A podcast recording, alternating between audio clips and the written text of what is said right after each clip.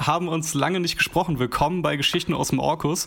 Lange ist es her seit unserer letzten Episode und wir haben uns hier wieder zusammengefunden. Äh, diesmal im November, Spätnovember 2021.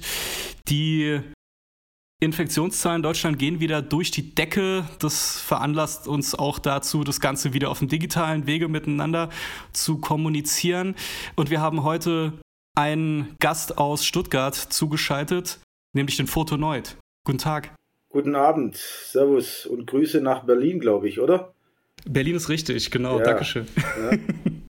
ja, servus. Ähm, genau, Fotoneut, du bist ähm, dem einen oder anderen auf jeden Fall aus der Stuttgarter, aus dem Stuttgarter Nachtleben kann man eigentlich sagen, äh, bekannt vor allem als ähm, äh, Fotograf von großen äh, und kleinen Events, äh, vor allem mit einem großen Fokus auch auf Hip-Hop-Events. Ja, ja. ähm, von daher ähm, hat uns das natürlich auch dazu gebracht, wir haben natürlich auch einige gemeinsame Bekannte ähm, und hatten auch da und hier und da schon kleine Überschneidungen. Insofern war es eigentlich nur eine Frage der Zeit und für mich auch eine logische Konsequenz, sich auch mal in den Orkus einzuladen.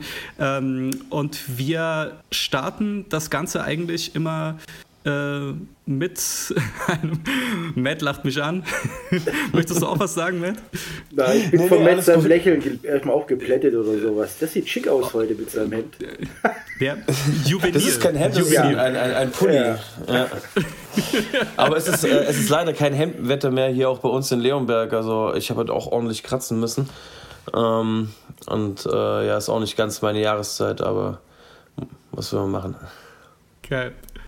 Ja, ähm, Fotoneut, Neut. Ähm, auf jeden Fall ähm, haben wir immer äh, damit begonnen, das Ganze so ein bisschen chronologisch von hinten aufzurollen. Hat sich bewährt, möchte ich diesmal auch gerne weiterhin so machen. Deswegen, ähm, ja, erzähl doch mal ein bisschen was zu dir.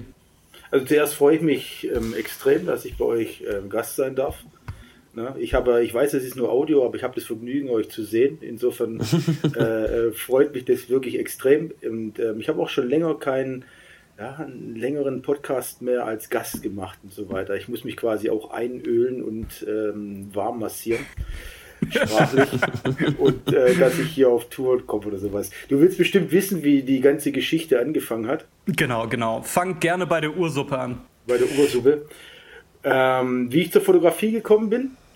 Ah, also meine ersten fotografischen Erfahrungen habe ich gemacht, weil mein Sohn ähm, Fußballer ist. Und ich habe als so quasi als Fußballvater angefangen und habe ähm, meinen Sohn beim Fußball fotografiert und habe zur selben Zeit äh, als Krankenpfleger gearbeitet und habe in der Zeit eine Wohngemeinschaft betreut mit drogenabhängigen und AIDS-kranken Frauen. Und da habe ich auch angefangen, äh, neben der Sportfotografie meine ersten Porträts zu machen. Das war ungefähr so zur selben Zeit. Es müsste so oh, inzwischen 13, 14, 15 Jahre her sein, ähm, wo, ich das, äh, wo ich das einfach parallel gemacht habe. Ähm, aus den Bildern, wo ich mit meinem Sohn damals gemacht habe, da ist damals sogar eine DVD entstanden. Die hieß dann die Torwart Akademie. Ne? Und da sind dann die, die Bilder verwurstet worden, äh, die ich von meinem Sohn und von anderen Torhütern aus dem Training gemacht habe. Ja. Und da habe ich das erste Mal eine Kamera gehabt mit zwei Objektiven. Ähm, allerdings war ich so schlecht, dass ich bis heute nicht sagen kann, was für Objektive ich hatte und was für eine Kamera ich hatte. Ich habe keine Ahnung. Es war eine Canon mit zwei Wechselobjektiven und ich habe halt Bilder gemacht. Aber ich hatte keine Ahnung, was ich da mache. Okay. und ähm, kurz danach bin ich halt übergegangen, ja, das müsste jetzt elf Jahre, zwölf Jahre oder schon ein bisschen länger her sein, dann mir meine erste Digitalkamera zu kaufen, weil die ersten Bilder, wo ich gemacht habe, fotografiert habe, waren noch analog. Kann ich okay. mir gar nicht mehr vorstellen. Ähm, da ja. bist du damals wirklich noch in den, wie nennt man das, in den Fotoladen gerannt oder diesen Entwicklungsladen, wo es immer so gab und habe meine Filme abgegeben. Bin arm geworden, weil ich immer so viele ähm, Filme gemacht habe und äh, von 36 Bildern waren dann vielleicht maximal fünf gut und der Rest war scheiße. Ne? Ähm, genau, dann gibt es natürlich auch so Soziopathen wie äh, Robin Williams, die dann in so rot beleuchteten Entwicklungsräumen äh, äh, Einsicht haben in dein Privatleben. Also, ich weiß nicht, ob ihr diesen Film kennt. Das soll ja. so eine kleine ja. Anspielung sein. ja, ja, ja habe ich, hab ich auch gesehen. Ja, ja. ja, und das war der Übergang. Und dann habe ich damals angefangen, digital zu fotografieren. Das waren dann, äh, da hat man auch die ersten kleinen Videos gemacht in einer schrecklichen Qualität. Ich glaube, da war die Auflösung, glaube noch 320 mal ich weiß es nicht, 320 mal 80 oder sowas. Mehr hatten ja die Digitalkameras am Anfang nicht. Ne? Und mhm. ähm, äh, das war damals Hobby. Und ich hatte äh, zu dem Zeitraum nicht geplant gehabt, das nachher, sage ich mal, professionell auf dem Level zu machen, wie ich es heute mache. Ne? Das ist ähm, ja, mehr oder weniger zufällig entstanden dann. Ne? So reingerutscht im Endeffekt.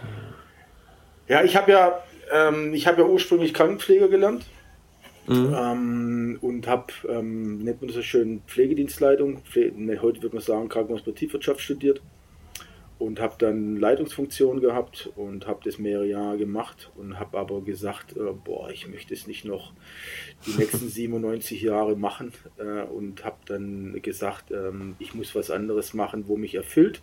Und dann ist mir eingefallen, hm, ich habe zwei Fotoapparate im Schrank liegen, ich werde der beste Live- und Hip-Fotograf Fotograf Deutschlands. Das war so Das ist gelogen, das ist gelogen. Und wollte, schon war es geschehen. Ich, ich, ja, ich wollte einfach fotografieren, ich wollte einfach was Kreatives Kreatives machen. Ich hatte damals mit, äh, mit Live- oder mit äh, Musikfotografie nichts am Hut. Gar nichts. Ne? Mhm. Ich habe angefangen mit äh, Menschen und das Übliche und habe alle möglichen Sachen fotografiert, von ähm, Dreck ins Waschbecken schmeißen bis die Badewanne Hahn aufdrehen, um das Wasser zu fotografieren, plus meine Kinder fotografisch quasi durch den Garten geschickt, äh, dass ich irgendwas fotografiere, das halt rennt. Und halt am Wochenende, wenn der Sohn gespielt hat, habe ich halt Sportbilder gemacht. Kreisliga, Kreisliga C. Das, ähm, es ist eine gute Schule gewesen, weil du hast halt mhm. ähm, ähm, sowohl Hallenfotografie gehabt in der Halle und, mhm. ähm, und draußen. Und dann hast du das erste Mal gelernt, dass sich Lichtverhältnisse ändern. Draußen hast du gutes Licht und auf einmal gehst du in die Halle und die Kamera, die du drau wo draußen super funktioniert hat und du bist dann in der Sporthalle drin, auf einmal merkst du, alle Bilder sind Schrott nichts, nichts ist scharf, alles ist verschwommen, äh, nichts funktioniert. Und dann hast du auf einmal angefangen, dich äh, mit der Technik auseinanderzusetzen, ja, weil du auf einmal gemerkt mhm. hast, äh, in dem Automatikmodus, wo du mal angefangen hast, das funktioniert so bis zum gewissen Grad.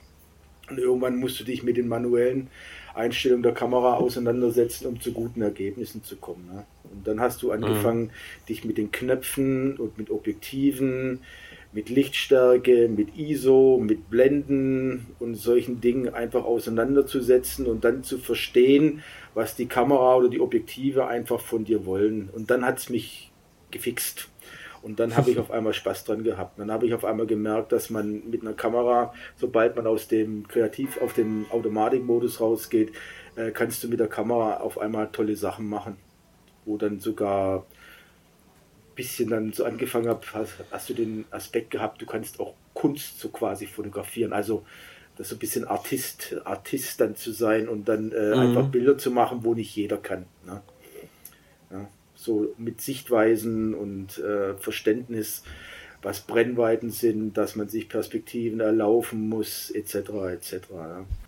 Einfach halt die handwerklichen Basisskills angeeignet, die man ja bei allem im Prinzip braucht, ne, die ja fundamental sind, ja. dafür, dass du, dass du halt, ja, das Ganze weiterentwickeln kannst, äh, bis hin zu dem professionellen Look, den es dann ja Jahre später erst hat. Richtig, ganz genau. Das ist halt wie bei vielen Sachen, äh, ähm, äh, sei es Musik, sei es Produktion, ähm, behaupte ich einfach, du musst diese Basis äh, des handwerklichen Könnens, viele sagen, oh, Talent, ich bin einfach nur kreativ, das reicht und ich, ähm, meiner Ansicht nach, das reicht eben nicht. Also du kannst, äh, für viele Dinge brauchst du einfach ein technisches Fundament, um auf diesem technischen Fundament nachher deine Kreativität zu gestalten, weil du nachher auch anhand von deinem technischen Know-how nachher weißt, was du für deine Kreativität benutzen kannst. Ich denke, das ist ähm, äh, einer, der Beats produziert oder Videos dreht oder, oder ähm, ähm, was weiß ich was.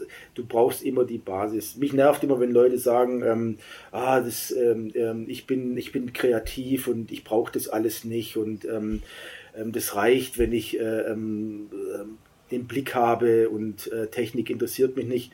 Also ich behaupte einfach, das limitiert. Ja, ja. ja ich bin hundertprozentig bei dir. Ja, weil du kannst ja Kunst kommt meiner Sicht nach trotzdem auch immer von Können und, ähm, und Können braucht immer, so wie ich vorher gesagt habe, einfach auch das Fundament. Ja. Und ähm, es ist natürlich manchmal langweilig, ähm, weil man dann so ein bisschen am Anfang so als Technokrat verschrien wird, weil der Kreative der setzt sich mit manchen Dingen ja nicht auseinander, weil das ja die Kreativität zerstört. Und ich lasse mich nur von meinen Gefühlen, von meinen Emotionen leiten. Nein, tue ich nicht. Ja, ähm, ich ähm, will beide Dinge beherrschen, sowohl die Technik als auch das Kreative ja, und das Spontane. Ja, man sagt ja nicht umsonst, äh, dass man 100 äh, äh, oder 10.000 Stunden in eine, Sache investieren muss, bis man halt ein Profi wird oder halt nahezu Perfektion erreicht. Ähm, das kommt ja nicht von ungefähr, obwohl es halt eine Plattitüde ist. Ähm, du musst halt immer was reinstecken. Ähm, so ist ja auch, wenn, wenn wir. Ja. Ja. Ich kenne die Geschichte, glaube irgendwie aus, von, von der Musik, von der Geige, glaube ich, weiß nicht mehr, ich habe die irgendwann auch mal gehört, mhm. dass du 12.000 Stunden, 10.000 bis 12.000 Stunden harte Arbeit machen musst, um quasi den Level zu erreichen, den du dir eigentlich vorstellst. Ich weiß jetzt nicht, genau. wie viele Stunden es waren, aber ich komme bestimmt auf, bestimmt auf 6, 7 Stunden in den letzten 10 Jahren, wo ich geübt habe oder so. Ne? Mhm. Ja. Aber ich denke, wenn ich zusammenrechne, wenn ich es über die Bilder, ich habe mal überschlagen vor kurzem, wie viele Bilder ich auf meinen Archiven habe. Also ich, ich bin auf mehreren Millionen. Ne? Also ich denke, ich bin bei viereinhalb bis fünf Millionen Bildern. Und wenn ich das jetzt sage, ich mal, Alter. ja, ja, ja, das ist wahrscheinlich sogar eher noch mehr. Und wenn ich jetzt für jeden Bild einen Zeitfaktor nehmen würde und so, und äh, da merkst du, dass Lebensjahre, ich fast schon Lebensjahre verschwinden, ähm, allein mit Fotografieren, mit Archivieren, mit Sortieren, äh, ähm, mit, ähm, äh, es, ist, es ist Wahnsinn. Ne? Aber deswegen ist ja auch eine Berufung und eine Leidenschaft. Ne? Das ist ja, ja. deswegen machst du es ja gerne. Ja. Wie, viel, wie viel Terabyte äh, Backup von deinen Fotos hast du? Ah, du meinst wie viele Festplatten? Ja. Ah, ich glaube 18 oder 19 externe Festplatten, die alle gefüllt sind. Von 4 bis 8 Terabyte. Also kannst du dann ausrechnen. Okay, sauber, ja? Ja, ja nicht schlecht. Ist, ich habe eher das Problem, wenn ich so, vor kurzem hat mir, ah Mensch, wie heißt die Band? Hab's vergessen. Aus dem Ruhrpott eine, eine aus meinen Anfangszeiten, mhm. haben mich nach zwölf Jahren gefragt. Nach zwölf Jahren haben die mich gefragt, ey, Neut, ähm, wir machen 20-jähriges Bandjubiläum. Wir wissen das, wir haben noch ein Bild von dir. Kannst du uns das schicken für, für hinten fürs Plattencover? Nach zwölf Jahren. Ja, und du konntest es schicken. Ah, ich habe es gefunden. Ja? Ich, ich, ich, ich habe es gefunden. Also ich mache auf alle externen Festplatten, mache ich zumindest von den wichtigen Sachen, mache ich Kleber. Ich habe leider mhm. die ersten Jahre angefangen, schlampig zu arbeiten mit dem Archivieren. Manche machen ja wirklich ähm, tun die Bilder ja über, über die Bildverwaltung markieren mit, mit Namen mhm. oder Farben oder, oder Stichworten und so weiter. Habe ich die ersten Jahre nicht gemacht. Da muss ich mich wirklich auf mein Gedächtnis verlassen, wo ich die Dinger hingepackt habe. Und das ist manchmal, manchmal nicht so ganz einfach. Kann ich mir vorstellen. Ich, das, das, Problem ist, ich schmeiße nichts weg. Mhm. Ich schmeiße keine Bilder weg. Ich habe alles. Es, es ist, existiert alles. Selbst wenn ich irgendeinen Käse am Wochenende äh, äh im Stadtpark fotografiert habe von Enten, die ich füttere, mhm. aus dem Jahr 2012, das habe ich garantiert auch noch. Es ist alles da. Nur für alle Fälle, just nur, in case. Nur für alle Fälle, ja. Und ähm, irgendwie gehört irgendwie gehört auch dazu, finde ich. Ne? Also ähm, ich kann mich einfach von den von diesen Dingen nicht trennen. Es ist wie als Stück DNA, weißt du, muss alles da sein. Ja. ja, ein Maler ja. würde ja auch nicht seine, seine, seine Bilder äh, wegschmeißen oder sowas. Ja, richtig. Also, der, hat ja, der hat die Dinger ja. dann auch in irgendwelchen Abstellräumen mit Leintüchern abgehängt und dann stehen die da und dann guckst du auch manchmal gerne, das mache ich ja auch, auf Bilder, die 10, 12 Jahre alt sind und mhm. äh, denkt mir dann, oh Markus, du warst so scheiße, du bist damals rumgegangen und hast den Leuten erzählt, oh guck mal, ich bin, ich bin gut oder sowas. Und für manche Sachen schäme ich mich heute, weil, so, weil sie so übel sind. Äh, aber andererseits muss ich sagen, ich habe vor, ich habe in der Anfangszeit, habe ich ähm, ähm, da muss ich mich manchmal darauf zurückbesinnen. Ich war in der Anfangszeit war ich viel mutiger mit manchen Sachen zum Fotografieren, als ich es äh, jetzt mache. Mhm. Also ich bin jetzt, sage ich mal, ähm, äh, bist du ja, immer willst du so ein Level erreichen. Und damals hast du teilweise Schrott fotografiert, aber aus diesem Schrott, muss ich sagen, sind manchmal Dinge dabei, auf die ich heute fast neidisch bin, dass ich die damals fotografiert habe. Weil ich ähm, diesen, diesen, diesen Drive manchmal äh, ähm, so einen Käse zu fotografieren, also das, äh, wo ich heute äh, quasi irrelevant vorbeigehe, weil es mich nicht interessiert. Mhm. Damals hatte ich alles interessiert. Vom Bordstein bis zu einem schmutzigen Gully, ähm, bis zu dem Kaugummi, der irgendwo rumliegt, bis, äh, bis kaputten Schuhen, keine Ahnung. Ich, du hast alles, ich habe alles fotografiert, alles. Ja? Mhm. Urbanes Stillleben. War urbanes Stillleben, ja, ja, egal. Kotze, Kotze, Kacke, egal was es war. Hauptsache, Hauptsache es lag was rum und das Licht hat gestimmt, egal. Tote Tiere, es war wurscht.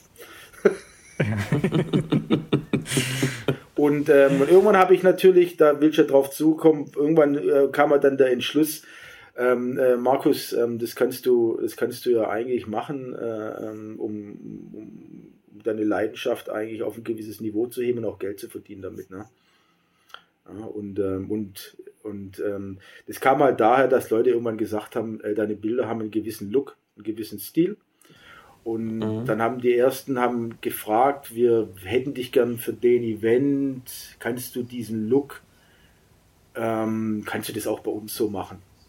Ja? Und am Anfang bist du in einzelne Clubs zu kleinen Events gegangen, hast umsonst fotografiert, hast denen dann die Bilder gegeben, hast die sozusagen angefixt, in der Hoffnung, mhm. dass die das mögen und dass die drauf stehen. Und glücklicherweise war es dann so, dass äh, ähm, sehr viele gesagt haben, ähm, ähm, cool, sieht anders aus. Manche haben es nicht gemocht, aber viele haben es gemocht. Ähm, vor allem den, ich, ich glaube, ich habe im Raum Stuttgart, ich weiß nicht, ob es jetzt überheblich ist, aber ich glaube, ich habe vor acht oder zehn Jahren diesen extrem Weitwinkel-Look für Events damals, glaube ich, fast kreiert. Und äh, das gab es vorher eigentlich, glaube ich, gar nicht hier so. Und äh, danach habe ich viele Nachahmer gefunden. ja, ich weiß, das, äh, das erste Mal, äh, dass, ähm, dass du mir aufgefallen bist, das war, glaube ich, auf einer Veranstaltung vom, vom Sickless, von den Wir scheißen Goldleuten. Ähm, und dann, äh, es war so eine Phase, wo dann jeder gefühlt in Facebook äh, ein, ein, Foto von der Party als Profilbild hatte, das du geschossen hattest. Ja, das war, ich glaube, die Release-Party vom Sigless von seiner ersten, von seiner ersten, von seiner ersten CD und es müsste im Q mhm. gewesen sein.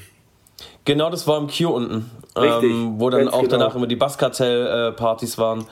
Ähm, und so, so bist du mir dann halt aufgefallen. Ähm, was war, ich hatte es dann auch mit einem Kumpel von, äh, von mir davon, ähm, so dass da dass halt eine Party ist. Äh, und der wollte gar nicht zu der Party gehen. Er hat gemeint, ja, aber er braucht ein neues Facebook-Profilbild.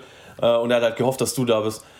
So, und ähm, ja. dann äh, hat er das halt so als, als Facebook-Profilbild gehabt. Aber voll viele hatten, äh, hatten da deine Bilder und so bist du, glaube ich, dann halt auch auf ähm, sag ich mal, bei den anderen großen äh, Veranstaltungen dann auch wieder bekannt geworden. Weil dieses Fotonoid-Tag, das, äh, das ja. ist ja, das kennt man gefühlt, wenn man ja. irgendwie in Facebook zu der Zeit aktiv unterwegs war. Das hat sich, das hat sich enorm verbreitet und dann irgendwann ist es dann halt Leuten von größeren Veranstaltungen aufgefallen und ähm, haben dann gefragt, ob ich auch größere, größere Sachen fotografieren kann. Mhm. Dann habe ich immer Ja gesagt, klar, natürlich kann ich das. Und ähm, so ging es dann halt immer weiter. Ne? Und dann kamen halt ähm, nationale Sachen dazu, von Hip Hop Open. Ähm, ja, ähm, dann kam jahrelang Frauenfeld dazu, wo ich jedes Jahr gemacht habe. Dann viele Sachen in den USA, in Los Angeles, in New York und solche Dinge halt. Ne? Wobei, die, wobei ich immer sagen muss, dass es immer nur ein Teil von meiner Tätigkeit war, weil ich sehr, sehr viel äh, neben dem mache. Ich poste halt für Social Media, ähm, poste ich halt thematisch eher so entweder ähm, Live-Sachen oder Makro- oder Natursachen oder sowas. Die anderen mhm. Jobs oder sowas, da habe ich ja relativ viel, kann ich gerne nachher was davon erzählen, ähm, wo ganz wo komplett anders geartet sind. Ja. Okay, mhm. krass, wusste ich auch. Und da habe ich eine kurze, eine kurze Nachfrage ja. noch. Ähm, äh, und so kam das dann auch zustande, dass äh, du wahrscheinlich über Mundpropaganda dann immer mehr Aufträge auch im Hip-Hop-Metier bekommen hast, weil ich erinnere mich, wir haben uns ja mal unterhalten beim äh, Bunter Beton Festival ja. Sommer, Sommer letzten Jahres. Da hast du auch gemeint, äh, dass du von deinem persönlichen Background äh, eigentlich äh, eher eine andere Sozialisation hat, dass du gar nicht so sehr aus dem Hip-Hop-Bereich kommst irgendwie, äh, aber trotzdem hat sich dann ja irgendwann verselbstständigt. Ne? Und also ich weiß nicht, wie prozentual oder wie groß der Anteil von deinen äh, Eventaufträgen äh, ist, aber ich nehme es zumindest so wahr, dass da ein erheblicher Anteil aus Hip-Hop-Events besteht heutzutage. Ja, also vor Corona. ja, vor Corona natürlich, vor genau. Corona. Obwohl ich in letzter Zeit, muss ich sagen, wieder relativ viel auch live fotografiert habe. Ähm, vor Corona, ja, kann man sagen, ich denke 80 Prozent waren Hip-Hop und ähm, von den Events dann waren ein paar Sachen wie ähm, Rock am Ring, Rock im Park war dabei und ich habe relativ mhm. viel, äh, auch relativ häufig Indie-Sachen ähm, äh, fotografiert. Also so, mhm. so, ähm, also Gitarrenpop, so Gitarrenpop, weil ich ja mit einzelnen Veranstaltern zusammenarbeite, die ähm, so diese Indie-Bands auch haben und dann fotografiere ich natürlich, äh, fotografiere ich natürlich auch das. Von meiner musikalischen, quasi, wie hast du gesagt, Sozialisation ist es so, also ich habe zwei Musikrichtungen, äh, das ist einmal so der Hard und Heavy, Hard und Heavy Metal, Metal Bereich oder so mhm. und dann der Soul und Funk Bereich. Also das ist so die Sachen, mit denen ich mich selber sozialisiert habe. Ich habe viel die so 70er, 80er Jahre Rock gehört. Ich höre bis heute noch sehr, sehr viel Stoner Rock. Also ich bin absoluter Stoner Rock Fan. Und, und ähm, von, der, von der Black Music her war es, äh, sag ich mal, die Soul- und Funk-Geschichte von Funkadelic, Bootsy Collins, Cameo, Ohio Geil. Players, ähm, ähm, die, die ganzen Confunction, äh, die ganzen Sachen aus so aus, einfach aus dem RB, ähm, Funk-Bereich. Ähm, George Clinton. Habe ich mehrmals live gesehen, auch fotografiert. Killer. Absolut. Alter, okay, Hammer. Krass. Wobei ich, immer noch ein noch größer Fan von Bootsy Collins war, seinem Bassisten ähm, äh, teilweise. Ja, mit seinem, ist natürlich mit seinem, absolute Persönlichkeit. Mit seinem Space Bass und, äh, und seinem Auftritt und so weiter war immer mega. Und ähm, Hip-Hop, muss ich sagen, international ja. Ich habe ähm, äh, schon G-Funk gehört und habe schon ein bisschen West Coast und East Coast gehört. Aber jetzt nicht so, dass ich sag, äh, sagen könnte, ich bin da drin gewesen oder sowas. Ich habe vieles mhm. gekannt, aber wenn du mich nach dem Titel gefragt hättest, hätte ich mir gesagt, boah, keine Ahnung, aber ich finde es geil. Ne, ich natürlich so Snoop Dogg und ähm, dann habe ich ähm, äh, G-Easy und solche Sachen, die, so das Zeug und so habe ich schon gehört und muss zugeben, dass ich ähm, Deutschrap, ähm, bevor ich äh, das viel fotografiert habe, ich Deutschrap gehasst habe. Kann dir kein Mensch ich fand's, ich fand's einfach dieses, äh, ich fick deine Mutter, ich komme mit meiner Bazooka und baller deine Nachbarschaft weg ähm, Bruder, Bruder, äh, es war für mich, für mich, für mich, für mich war es damals schwierig. Ich sehe es heute anders, ja. Aber damals war es für mich ähm, ähm, auch von den Beats her und von der Produktion her, muss ich sagen, fand ich es, ähm, hat, mich hat es nicht angesprochen, also gar nicht. Ne? Und ähm, die Geschichte vom Hip Hop, ich habe das mal beim anderen Podcast auch erzählt, war, ich habe damals die Jungs von KIZ kennengelernt bei einer Afterparty, bei einer Aftershow-Party. Und mhm. dann habe ich damals äh, den, äh, keine Ahnung, wie wir gesprochen, ich weiß nicht, auf dem Handy hat er gesagt, was machst du denn, fotografierst? Dann habe ich den Bilder gezeigt und dann haben die gemeint, öh, komm doch einfach vorbei, äh, geile Bilder, ähm, kannst bei uns ähm, äh, fotografieren, wenn wir auf Tour sind. Habe ich natürlich gemacht. Ich bin dann über den nächsten Tag, habe ich geguckt, wo der nächste Tourtermin ist und bin einfach hingefahren mit einer Bekannten und habe dann in der Kasse gesagt, ähm, KIZ hat gesagt, ähm, ähm, ich kann jetzt äh, die Tour, kann jetzt fotografieren bei denen. Die, die in der Kasse natürlich gesagt, äh, keine Ahnung, nee, geht nicht. Aber dann kam einer von der Security und der hat ähm, die Jungs dann gerufen, die sind tatsächlich zur Kasse gekommen und dann hat, ey, voll geil, ähm, ähm, hey, der ist tatsächlich gekommen. ähm, ähm, ähm, und zwar irgendwie, ich glaube, am Bodensee, wenn ich mich nicht irre, ähm, im Vaudeville. Vaudeville? Ich glaube, in Vaudeville hat es geheißen oder sowas. Mhm. Und Lin, in Lindau unten. Ne? Und, ah, ähm, okay. ja, dann habe ich äh, mehrere Konzerte mit denen gemacht, bin mit denen auch abgehangen backstage, habe mit dem, äh, also war privat auch gut verstanden und alles. Und ähm, auf einmal hatte ich, und dann war damals noch ähm, ähm, ähm, Masimoto, ich glaube Masimoto mhm. und Raf und, und Raf, nee, Raf 3.0 war damals, genau. Raf, Raf Kamora hieß, hieß der damals Raf 3.0 oder Raf Kamora? Damals Raf 3.0 und äh, heute Raf Kamura. Genau, damals hieß er Raf ja. 3.0, der war dann noch Support damals, äh, ähm, äh, der Raf. Und auf einmal hatte ich zwei bekannte Bands, die ich fotografiert habe. Und wenn ich dann bei Events angerufen habe, habe ich dann immer ähm, gesagt, ähm, dass ich ähm, die fotografiert habe und so weiter. Und auf einen mhm. Schlag ähm, hast du zwei Namen im Portfolio gehabt äh, und dann, ach so, mh, ja, die Bilder waren auch nicht besser oder schlechter, als wenn ich in einem Club fotografiert hätte. Ne? Bloß hat es halt mhm. niemand interessiert. Wenn du halt eine lokale Sache fotografiert hast, waren auch die Bilder schon gut. Aber es hat halt niemand interessiert, wenn das ähm, ähm, ein Hip-Hopper war mit, mit, mit 23 Followern oder sowas. Ne? Das mhm. ist jetzt ein bisschen fies, aber wenn du zum Beispiel in Wien anrufst äh, für eine Tour, ähm, äh, ähm, äh, dann fragen die halt, was hast du denn, was hast du denn gemacht? Was hast du denn dieses Jahr, was hast, Entschuldigung, was hast du denn dieses Jahr gemacht? Und dann kannst du halt mit, mit, mit so dieses Name-Dropping betreiben. Ob du deshalb ein besserer mhm. Fotograf bist, das sei mal dahingestellt. Aber die sagen sich dann halt auch immer, ja, wenn, wenn die den seine Bilder genommen haben, dann wird es schon halbwegs taugen. Ja klar, komm beim nächsten Act, kannst vorbeikommen, wir akkreditieren dich. Mhm. Und so ja. ist man dann erstmal halt reingerutscht. Ne? Und dann hast du halt angefangen mit ähm, einigen Lokalen aus Stuttgart mit Rappern hier viel zu machen, sei das jetzt Mart, Sigles, Nasu, wie sie alle heißen. Und mit mhm. denen hat man halt auch ähm, extrem viel gemacht die ersten Jahre. Mit denen habe ich allen noch, muss ich sagen, super Kontakt, immer noch ähm, ähm, regelmäßig. Marz ähm, ähm, immer noch super und ähm, ähm, Sigles hat mir ähm, Anfang der Woche aus Berlin von seinem Label ähm, tolles Merchandise zugeschickt. Hat ah, von dem Black Opera Release, gell? Ja, ja, genau, jetzt? genau, ja, ja, ja, genau. Und ähm, ich war allerdings schockiert, er hat mir eine Kassette geschickt. eine Kassette und ich habe mir gedacht, verdammt, die Kassette sieht mega gut aus, aber was mache ich hm? mit der Kassette? ich hab kein, ich hab kein, Ach, krass. Aber er hat mir dann gesagt, äh, es gibt auch einen Download-Link, wo ich mal quasi die Kassette dann quasi sozusagen äh, downloaden kann. Ich habe echt festgestellt, ich wüsste gar nicht, was ich mit der Kassette. Hast, habt ihr noch Kassettenrekorder?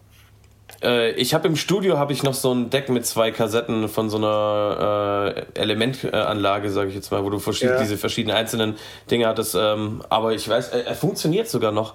Aber ich weiß auch gar nicht, was ich mit dem mache. Der steht einfach nur da, weil er, weil er geil aussieht und ins Rap-Studio passt. Aber er würde noch funktionieren. Ja, ich habe leider aktuell auch keinen mehr, aber ich habe ähm, bis, bis ich mir eine neue Anlage gekauft habe vor ein paar Jahren, so eine uralt Anlage noch genutzt. Ich glaube, die war tatsächlich sogar noch aus meinem Jugendzimmer irgendwie.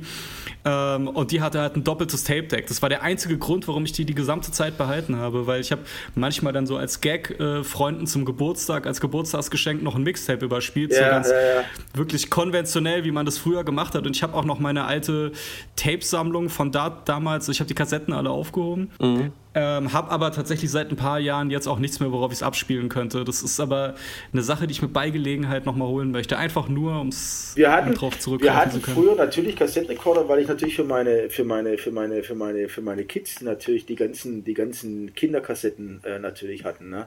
Wir hatten eine mhm. Kiste voll äh, an Robby Tobby und das Flievertüt und was weiß ich was und so. Ne? Und natürlich haben die Kassette gehört, aber ich habe keine Ahnung, wo das Teil ist wahrscheinlich verschrottet oder weggeschmissen oder ja, keine Ahnung. Ich wüsste gar nicht mehr, also im Saturn oder sowas, kannst, kann man da noch so Kassettendinger kaufen? Ich, ich weiß, ich habe gesehen, dass inzwischen teilweise wieder so Analogplattenspieler ähm, tatsächlich im Programm haben. Ja, Plattenspieler schon so, aber, aber Kassetten und Tape-Decks, also.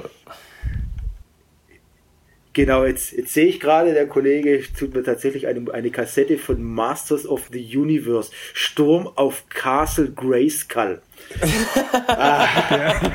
Ah, was, äh, also was, was jetzt Fraser richtig geschickt gemacht hat äh, bei einem Audio-Podcast, äh, hat, äh, genau, also für, für, für, die, für die Zuhörer, die das natürlich nicht sehen konnten, ich habe jetzt gerade hinter mir noch eine alte, eine alte ähm, Hörspielkassette ja. rausgekramt. Ihr müsst euch das so vorstellen, eine Zeichnung von einem muskulösen Mann in knapper Unterwäsche, mit, mit, mit, mit, großen Brustmuskeln und einem großen Schwert in der Hand. Ne? Ich weiß nicht, was er mir damit sagen wollte. Ne? Ich werde mich nicht ausziehen. Ist ja nur ein Audiopodcast. Insofern kann ich es ja fast machen. Ne? Ja. Also wie gesagt, ähm, das, ähm, so hat sich dann halt, äh, bin ich halt in, das, in, in den Hip-Hop-Bereich reingerutscht. Hab dann, ähm, boah, ich, ich habe ich hab mal mir vor kurzem überlegt, ob ich mal mir so ein Shirt mache eigentlich wollte ich so einen Spruch machen, I, I, I, I shot them all, aber ich glaube, das geht heute mhm. nicht mehr in Zeiten, ähm, das klingt dann so blöd, ne? I shot them all. Aber wenn ich so mhm. überlege, das war von, ich keine Ahnung, von Buster Rhymes über ASAP Rocky bis Wiz Khalifa, Cypress Hill, Delinquent Habit, House of Pain, ähm, Future, äh, ich, ich, ich äh, ähm, keine Ahnung. Das ist, das ist, ich muss mir mal irgendwann eine, eine, Liste machen, wenn du alles, wenn du alles vor der Kamera hattest, weil wenn ich, ich habe vor einem halben Jahr mal die Archive durchgeschaut auf den Festplatten. Ah, ich müsste dann mir so ein T-Shirt drucken, wo mir bis zu den Fersen runtergeht und dann, ich dann wie so eine Pergamentrolle hinter mir herziehen müsste. Es würde dann ja auf jeden Fall schon wieder aussehen wie 2004, so 6XL bis zum nächsten T-Shirt. Dann wär's up to date auf jeden Fall. Ja. ähm, aber mega krass, ich habe das auch gesehen halt, ne? Also da weiß man gar nicht, wo man anfangen, wo man aufhören soll, wenn man irgendwie dein Portfolio durchgeht. Ne? Ich meine, du hast unzählige Namen schon aufgezählt, überkrass. Ich habe Fotos gesehen von Jizza, von Kelly Agents, ne? Und äh, neben diesen, äh, ich sag mal, alt. Ähm, alten Haudegen irgendwie von Anu dazu mal, aber es mischt sich ja, du hast gesagt, du hast irgendwie Future äh, fotografiert, Travis Scott hast ja, du fotografiert ja. halt, ne? Das ist auf jeden Fall übertrieben krass halt, ne? Ich habe, ich habe, ähm, mein großes Problem ist, ich habe auch unheimlich viele zum Beispiel ähm, von den, ja, von den äh, neuen, jungen, ähm, äh, aus Neukölln, Rappern und so weiter. Ich habe ein furchtbares Namensgedächtnis. Ich muss, wenn ich die Bilder teilweise durchschaue, kann mich noch genau ans Gespräch erinnern. Ich kann mich an, an, jede Kleinigkeit erinnern, aber ich kann mich teilweise an den Namen nicht erinnern. Ich muss leider teilweise wirklich die, die, die Veranstaltung angoogeln und mir nochmal anschauen, ähm, wer es war, weil ich mir einfach manchmal bei den vielen Sachen, vor allem beim Frauenfeld, wenn du Tage hattest, wo du 13 bis 15 Bands auf mehreren Bühnen gehabt hast und über drei Tage, dann hast du so 40, 50 mhm. Bands. Ich weiß es nicht mehr. das sind dann, dann hast du geile Bilder und ähm, ich habe ich hab, ich hab keine Ahnung. Ja. Ich habe vor kurzem habe ich so, muss ich sagen, wieder tolle Bilder entdeckt.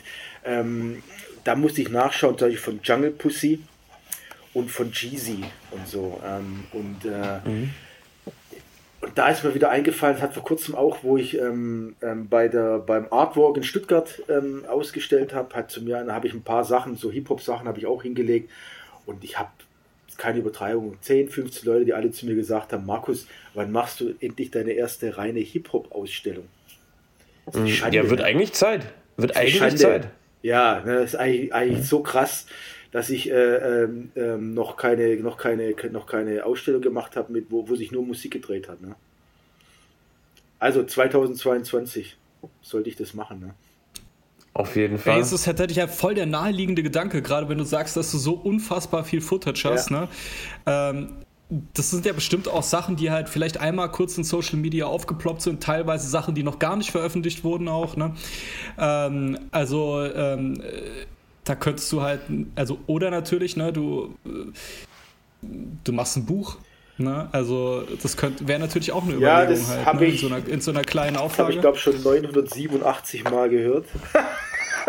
mach doch, mach doch, mach doch. Du hast, du hast vollkommen recht. Das ist, ähm, was mich abschreckt, ist eigentlich eher, dass ich ähm, wieder quasi alle Festplatten anschließen muss und ähm, ich müsste mir, vielleicht ist es, wenn der nächste Lockdown kommt, vielleicht ist es eine Aufgabe für die nächsten zwei Monate, wirklich mal mir konsequent jeden Tag, sage ich mal, eine Stunde oder zwei Stunden mich chronologisch einfach durch die quasi durch die digitalen Akten zu arbeiten.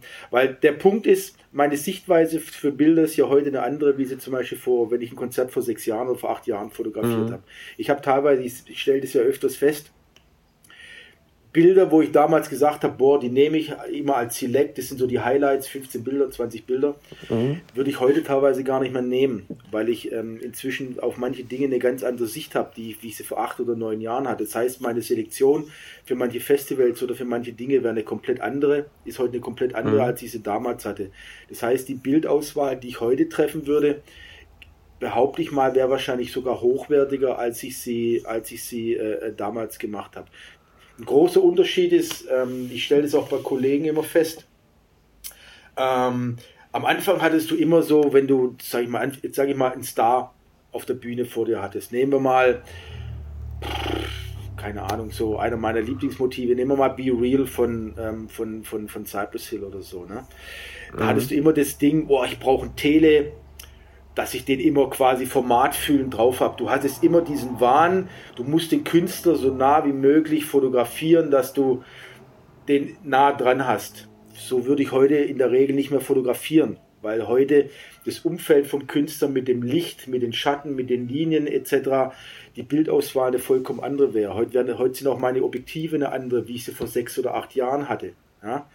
Ich habe ein klassisches Beispiel, ähm, wie sich Fotografie verändert, äh, mal aus dem, aus dem Nähkästchen. Wir hatten vor, ich glaube, vor, müsste vor drei Jahren gewesen sein, hatten wir ein Briefing mit Live Nation unten in Zürich, äh, wo es um die äh, Bildgestaltung ging fürs Frauenfeld. Ich war 2018, ich glaube 2018 oder 2019, könnte 2018 gewesen, egal. Und dann hat man auch gesagt, boah, wir wollen, hey, wir finden es geil, wenn ihr tolle Bilder macht, wo ihr die Künstler so in der, der Halbtotalen habt, so ab dem Brustkorb, nur mit dem Mikro und das Gesicht messerscharf abgelichtet und so, ne? Und aber die, die Amis haben dir ganz klar gesagt, äh, scheiß drauf, solche Bilder wollen wir nicht haben. Vergiss es. Wir wollen Bilder haben, die, weil das Argument war, wenn du so fotografierst, ist es vollkommen wurscht, wo du den für Künstler fotografierst. Den kannst du im Madison Square Garden aufnehmen, den kannst du in London aufnehmen oder in Stuttgart in Witzemann oder sonst wo aufnehmen. Die Bilder werden mhm. immer gleich aussehen, weil du immer diesen Schnitt hast. Du weißt nicht, wo der Künstler letztendlich war. Wir wollen, dass man sieht, wo der Künstler ist, in welchem Umfeld er aufgetreten ist. Ist es groß, klein, hat er Mitmusiker gehabt, war Atmosphäre da, etc. etc. Heute fotografiere ich wesentlich weniger den Anführungsstrichen den Star im Mittelpunkt, sondern heute nimmst du die Bühne quasi mit und tust quasi die Bewegung einfangen, wenn ein besonderer Moment ist. Also man konzentriert sich mhm. ganz, ganz anders, ähm, sage ich mal, von der Fotografie, als wenn man äh, als wenn man angefangen hat. Am Anfang hast du immer war immer so das Ding, da hast du gewusst, du hast das beste Tele dabei, als die Schlaffis da, wo neben dir stehen, die nur so eine billige Kamera hatten. Dann hast du dir immer gesagt, boah, mein Tele bringt den Star viel näher ran. Dann hast du natürlich immer so fotografiert. Was aber von der, von, der, von der Stimmung her die Veranstalter häufig in dem Sinne abgestreckt haben, weil die gesagt haben, ja, was soll ich damit? Da sieht man ja gar nicht, dass der bei mir war. Mhm. Du siehst nicht, dass er in meiner Halle war, ähm, du siehst die Sponsoren drumherum nicht, du siehst die Lightshow nicht, etc. etc. Also hat sich die Fotografie, sage ich mal, auch vom Blick her vom Anfang ganz anders, äh, gestaltet sich heute ganz anders. Natürlich machst du noch ab und zu Close-ups, weil das auch dazu gehört, aber heutzutage tust du wesentlich weitwinkliger fotografieren, ähm, ähm, als, als, als ich es vor Jahren noch gemacht habe. Ähm, passiert dir das häufiger, dass du bei Events äh, dann zum Beispiel andere vermeintlich oder auf den ersten Blick ersichtlich äh, unerfahrene Fotografen siehst, die typische Hobby- oder Amateurfehler machen, die du auf jeden Fall wiedererkennst, irgendwie ja. noch von vor 15 Jahren zum Beispiel, ja. dass da zum Beispiel halt irgendwie eine Raumbeleuchtung irgendwie nicht mit richtig mit einbezogen wird und sowas. Also die zwei, die zwei wichtigsten Merkmale, also ich sag's jetzt mal so, wie ich sag, Flaps, ich sag für mich, du erkennst an zwei Sachen meiner Ansicht nach. Ähm, das ist die Objektivauswahl wenn du siehst bei dem wichtigen Event, dass du eine Set-Optik drauf hast, oh Gott, dann weißt du schon, es wird dir niemals reichen. Es wird nichts, weil die einfach die von der Qualität her der Veranstalter die Bilder in der Regel sagen wird, ja, ja, ist schon recht, ähm, lass mal, lass mhm. mal gut. Und der zweite Punkt ist, Leute, die nach jedem Bild auf ihr Display glotzen. Alter. Erstens verschwendest du extrem viel Zeit, weil die Hälfte der Zeit, das hast du auch bei Sportfotografen teilweise, die fotografieren, gucken, Fotografieren, mhm. gucken. Und gucken, die halbe Zeit, gucken die die ganze Zeit auf dein Display. Wenn du weißt, dass du gut fotografieren kannst, dann musst du nicht auf dein Display gucken, da fotografierst du.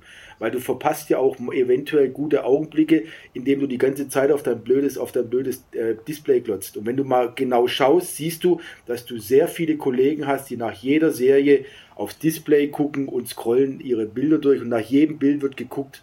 Dann denke ich mal, warum guckst du es doch drauf? So auf deiner Karte drauf. Ja. ja? Und dann, wenn es dir nicht gefällt, dann tue ich es noch löschen. In der Zwischenzeit ist der Künstler wahrscheinlich von rechts nach links gelaufen. Vielleicht ist er hingefallen, hat sich übergeben oder sonst was. Ne? Und du hast, und du hast das Bild des Jahres verpasst. Ja. ja. richtig. Und meistens sind die, sind die guten Shots sind normalerweise Dinge, die ungeplant in einem, in einem, in einem Augenblick entstehen. Deswegen sage ich immer, deine Nettozeit, wo dein Auge durch den Sucher oder, durch, oder durchs Display muss, muss 95 Prozent muss fokussiert sein auf das, was du fotografieren willst und nicht die ganze Zeit sich mit deiner Technik ähm, äh, auseinandersetzen. Oder wenn du erst anfängst ähm, ähm, beim Fotografieren deine manuellen Einstellungen äh, ähm, äh, zu machen oder du merkst, dass ein Automatikmodus nicht ist, wenn du siehst dann, wie die Leute verzweifelt ein Rädchen drehen, das macht man vorher Das machst du nicht. Das machst du nicht während einem Konzert. Deswegen ist man immer mindestens 30 Minuten oder eine Stunde vorher am Ort, checkt Laufwege ab, checkt Winkel ab, ähm, tut Belichtungszeiten einstellen, tut bei den Objektiven, wo man dabei hat, weiß man, wenn ich an dem Punkt A bin, werde ich das Objektiv nehmen, wenn ich an Punkt B bin, werde ich das Objektiv nehmen. Wie sind die Lichtverhältnisse? Wenn du gut bist, kannst du schon ähm, ähm, einzelne Setups bei manchen Kameras schon abspeichern dass du nachher quasi nur auf den Knopf drückst, weil du weißt, dort ist weniger Licht, da ist mehr Licht, so dass du quasi äh, schon vorher deine Settings vorbereitest, dass du dich mit der Technik während Fotografieren eigentlich gar nicht mehr großartig auseinandersetzen ähm, äh, tust.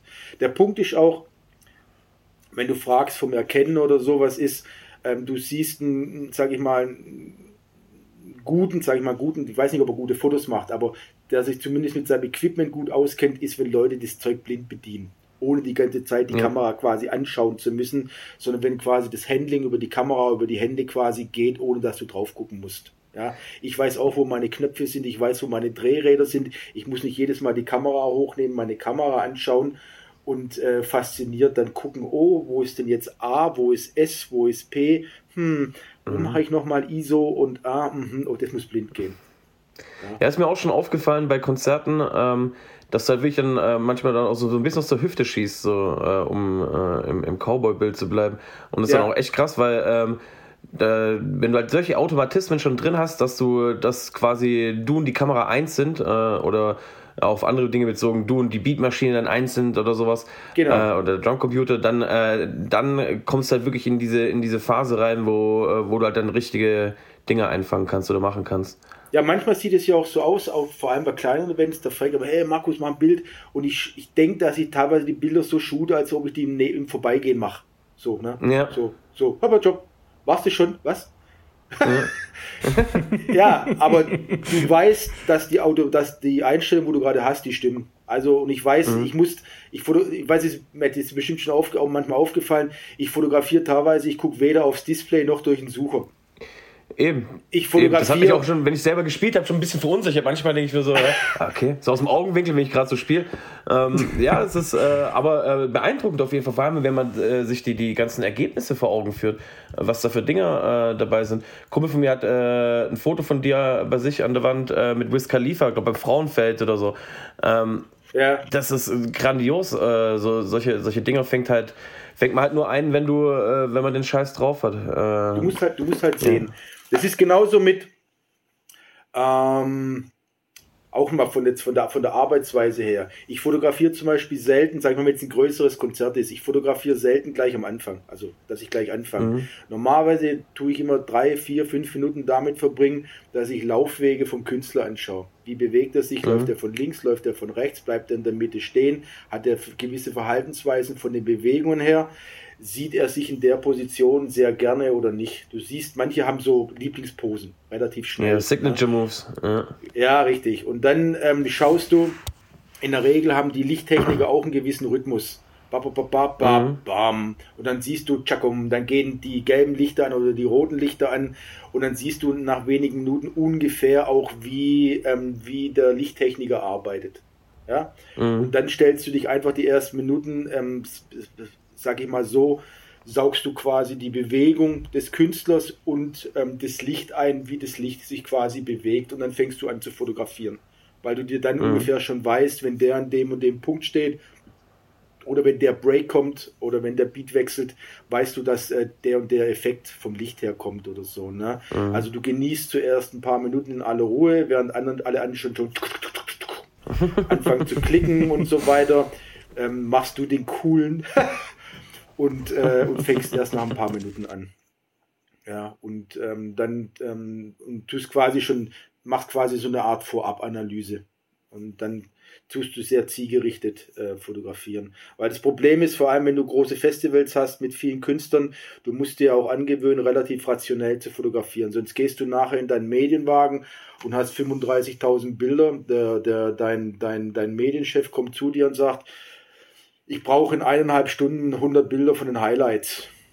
Dann denkst du dir, scheiße, ich habe 25.000 Bilder gemacht, was war denn jetzt? Kacke. Ne? Und dann, das habe ich, Alles Highlights. Das habe ich, das habe ich beim, beim ersten Mal zum Beispiel, wo ich am Frauenfeld war, ey, ich habe geknipst wie ein, wie ein Gestörter. Ich habe, ich weiß nicht, wie fotografiert, fotografiert. Ich glaube, ohne Scheiß, ich bin mir nicht sicher, ob die Zahl stimmt. Ich glaube, ich habe am ersten Tag 18.000 Bilder gemacht. Ach, ja, 18.000 oder 20.000 Bilder. Und dann heißt dann, ja, kannst du bis 22 Uhr uns ein paar Sachen schon schicken. Und denkst du dir, so, das langt mir nicht mal zum Überspielen. da kriege ich, mal, krieg ich mal die Bilder auf die Festplatte so und so, ne? Und, und das lernst du dann halt einfach, dass du dich auf manche Dinge musst du dich einfach, musst du dich einfach äh, ähm, konzentrieren. Da macht es dann nicht die Masse, ähm, sondern da musst du dich halt dann ähm, vom Fotografieren auf, aufs Wesentliche konzentrieren. Ne? Eine, eine Frage. Mhm ähm, wenn du wenn du natürlich schon so einen geschulten analytischen Blick hast auch, ja. ne? Äh, und wir haben ja auch schon über die handwerklichen Aspekte gesprochen. Ähm, wie ist denn das dann, wenn du jetzt nicht selber ähm, gerade arbeitest? Äh, kannst du dir in deiner Freizeit noch ähm, Fotografien von anderen Leuten angucken? Kannst du das noch genießen und äh, wertschätzen? Also gibt es da Leute, die du ähm, ich sage jetzt einfach mal, zu denen du aufschaust, wo du die Arbeiten feierst und kannst du das wirklich noch äh, aus einer Konsumenten- oder aus einer, aus einer Fansicht konsumieren, ohne da gleich ähm, mit deinem geschulten Auge drauf zu blicken? Ja, schon. Ja, ja, ja. Also ich ähm, kann gut unterscheiden zwischen geilen Bildern, die technisch grottig sind, aber die ich trotzdem feiere, weil einfach jemand ein tolles Auge hatte. Also Bilder müssen in meinem Privat, nee, müssen nicht technisch nicht perfekt sein, also gar nicht. Das Einzige, was ich nicht mag, da kommt dann der, der, der Fotograf zum Vorschein, ist, wenn Leute Bilder faken und mir verkaufen wollen, das sind professionelle Bilder, nur weil sie es dann schwarz-weiß gemacht haben. so, zum Beispiel. Aber das Bild ist grottig, ne? aber ich mache es schwarz-weiß. Ähm, also, ja, es ist schwierig. Das ist dann der Vorwurf der Arroganz da muss man sich halt auf den Vorwurf der Arroganz, dann muss man sich halt anhören, wenn ich dann halt einfach dann manchmal abfällig sage, das ist scheiße, ne? Das ist, das ist, ähm, ähm, das sind Fake-Bilder. Die sind einfach, ähm, äh, die sind einfach, ähm, die tun so, als ob sie Kunst sind. Ja, und ähm, ja.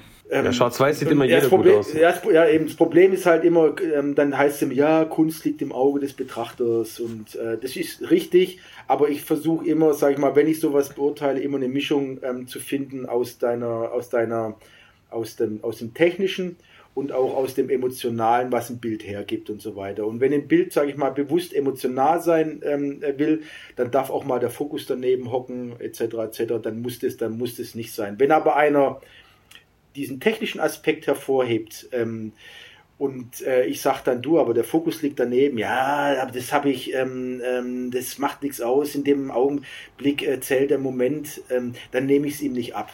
Dann sage ich, verkackt. Ne?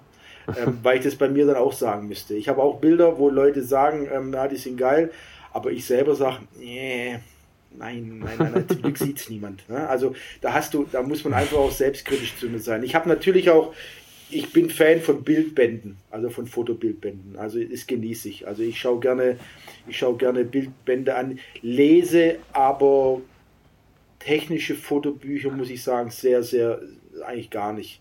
Also ich habe auch in meinem Leben noch keinen Fotokurs besucht oder, oder, oder irgendwas und habe nie irgendwie ein, ähm, Grundlagen der Fotografie oder solche Dinge habe ich selber nie, nie besucht. Ich liebe Kunstbücher, wo Malerei gehen, wo es um Farben geht, ähm, wo, ähm, wo, ähm, wo es um Perspektiven geht. Also es kann auch, kann auch der Pinsel sein, äh, wenn Leute, wenn Leute äh, das ähm, äh, schön machen und so weiter. Und äh, ja, ich habe eigentlich von den Namen her, muss ich sagen, habe ich kein Vorbild oder sowas. Ich gucke mir Sachen an und sag halt, gefällt mir oder gefällt mir nicht.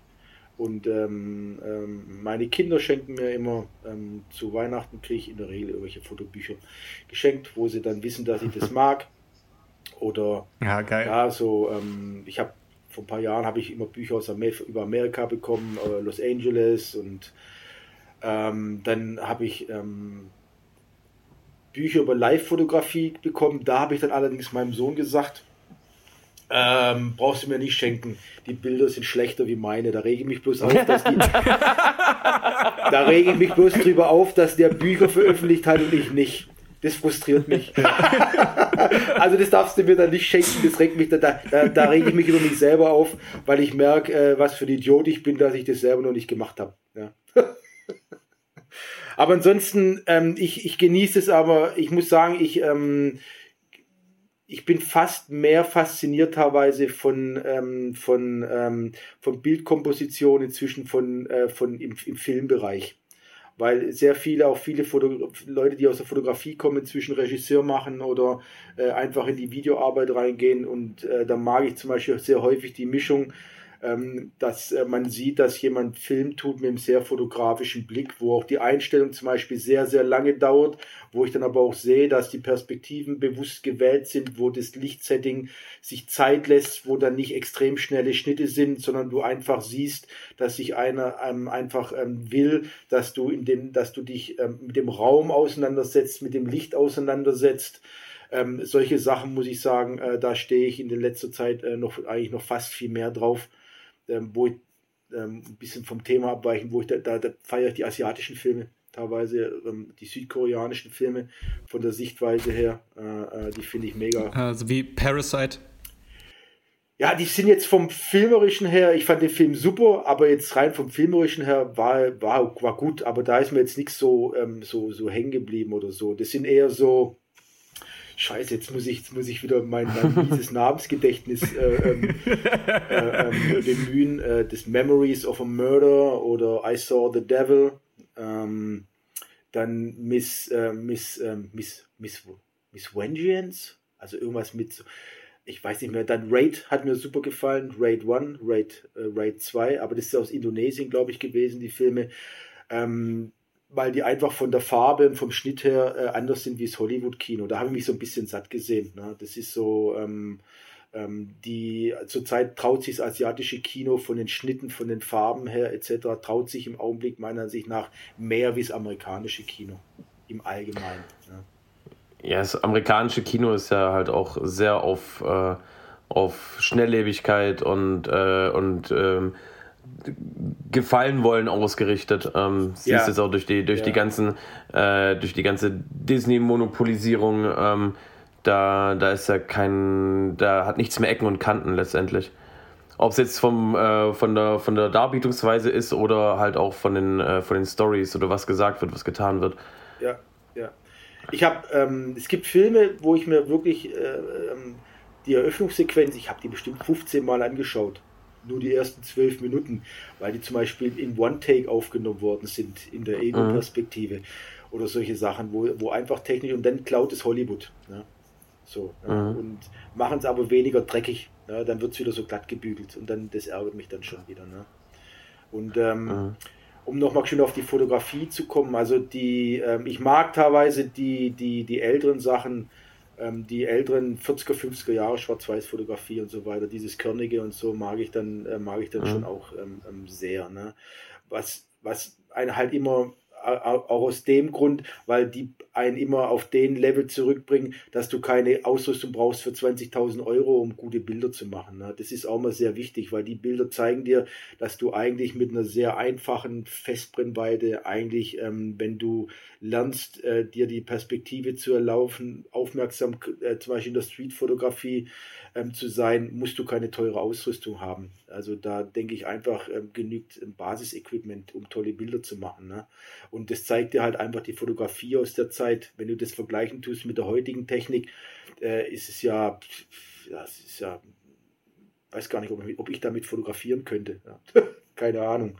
Aber ähm, auf jeden Fall bringt es einem immer wieder auf dieses, auf dieses, ba auf die Basis zurück, dass du einfach, ich mache das, ich habe ja, ich habe ja ähm, fünf Kameras und äh, ich habe dann ähm, eine Kamera, wo nur manuell ist, wo nur manuelle Objektive drauf sind, wo du sämtliche Elektronik weglässt wo du einfach, ähm, wenn du Stress hattest, einfach quasi fast schon meditativ mit dem Ding fotografieren gehst, weil du einfach dann entschleunigt fotografieren willst, wo du einfach ähm, alles manuell machst, manuell fokussierst, ähm, wo du dann nachher auch keine EXIF-Dateien in den Bildern drin hast, wo du nichts siehst, ähm, ähm, wo das war, wann das war, welche technischen Werte du hattest das ist einfach auch wichtig, dass du immer diese in der Fotografie auch die Entschleunigung hast, ne? weil du man hat immer wie beim Konsum von digitalen Medien auch in der Fotografie und auch beim beim Video, Matt weiß es bestimmt auch, dass man häufig die Tendenz hat über zu, äh, zu konsumieren. Du bist manchmal so mhm. voll und fett mit mit du weißt schon gar nicht mehr, was du angucken sollst, ne? weil du so übersättigt bist ähm, von von von der Bilderflut heutzutage,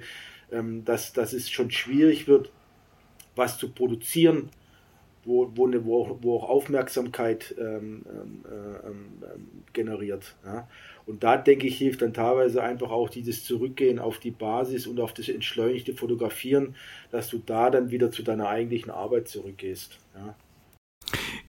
Da würde mich interessieren, ähm, das ist eine Frage, die ich in einem anderen Kontext schon häufiger gestellt, äh, also gehört habe, dass sie gestellt wurde an die Künstler. Ähm, wie siehst du das mit äh, Social Media? Ne? Also ich meine, bei dir lebt es ja zu einem großen Teil halt einfach auch dadurch, äh, also lebt von der visuellen Platzierung. Ne? Ähm, trotzdem ist es ja auch so, dass ähm, die Fotos ähm, natürlich in einem ganz kleinen Rahmen nur ersichtlich sind. Ne? Also das heißt, es sind halt viele kleine Bilder. Ne? Da wird dann halt auch mit dem Handy mal irgendwie durchgeswiped ne? und man guckt sich das an. Ne? Es wird natürlich, also es geht sehr viel über ähm, viel Konsum in kurzer Zeit. Das ist sowieso erstmal das eine. Ja. Ähm, aber es kann natürlich auch sein, dass vielleicht manche Bilder äh, überhaupt äh, gar nicht richtig ähm, gewertschätzt werden, weil sie ähm, weil sie nicht die entsprechende Dimension haben, zum Beispiel. Also ich habe, ähm, bei, wir hatten ja schon angesprochen, wir äh, waren beide beim bunten Beton-Festival ähm, äh, letztes Jahr, äh, Sommer 2020, als wir da auch aufgetreten sind. Ähm, und da wurden auch äh, Bilder von dir verkauft danach ja. noch. Ne? Und äh, tatsächlich großartige Bilder, einem, also relativ großformatig, äh, von äh, jungen Stuttgarter Breakern, ähm, wo wirklich auch äh, der Freeze eingefangen wurde, etc. pp. Also auch wirklich genau im richtigen Moment auf den Auslöser gedrückt. Ein Freund von mir hat sich auch eins davon geholt. Ähm, und das sind zum Beispiel Sachen, ich kann mir das schwer vorstellen, dass es äh, dass es so beeindruckend rüberkommt, wenn man das sich einfach nur auf seinem kleinen äh, Handy-Display anschaut? Ähm, das ist ein. Also zuerst allgemein muss ich sagen, ich habe mich damit angefreundet, Social Media ist und wird bleiben und du musst es mhm. einfach in deine Arbeit integrieren. Das Problem bei, mhm. das Problem bei, bei, gehen wir mal speziell auf Instagram ein. Instagram aufgrund von den in der Regel kleineren Bildschirmen von den Handys kannst du teilweise nicht unterscheiden, äh, ob ein Bild, sage ich mal, technisch extrem brillant ist oder nicht. Weil du einfach, bei den wenigsten machen sich die Mühe und zoomen dann, sage ich mal, versuchen in diese Pixel rein zu zoomen. Wenn du das bei manchen Bildern machst und zoomst rein, denkst du dir, oh Gott. Aber auf einem OLED-Bildschirm von einem Handy oder auch von einem Tablet und so weiter sehen die Dinger geil aus. Das Problem für mhm. mich als fotografisch häufig, dass jemand macht mit, einem, ähm, mit einem Handy ein Bild und ich mache auch mein Bild dann sehen die teilweise auf dem, auf dem Bildschirm vom Handy fast gleichwertig aus. Muss ich einfach mhm. sagen. Ja. Das ist, ähm, ähm, würden wir die Bilder großziehen auf 1,50 Meter, ja, dann ähm, sieht die Welt schon ganz anders aus. Das, ja. das, ist, das, ist, das, ist, das ist wirklich ein Problem, dass du teilweise Qualitätsunterschiede, wenn du ausschließlich über Social Media arbeitest, teilweise nicht mehr sehen kannst. Ne? Das ist vor allem mhm. bei Schwarz-Weiß-Bildern so ich behaupte, ich erkenne gute und schlechte Schwarz-Weiß-Bilder auch auf Instagram. Ne?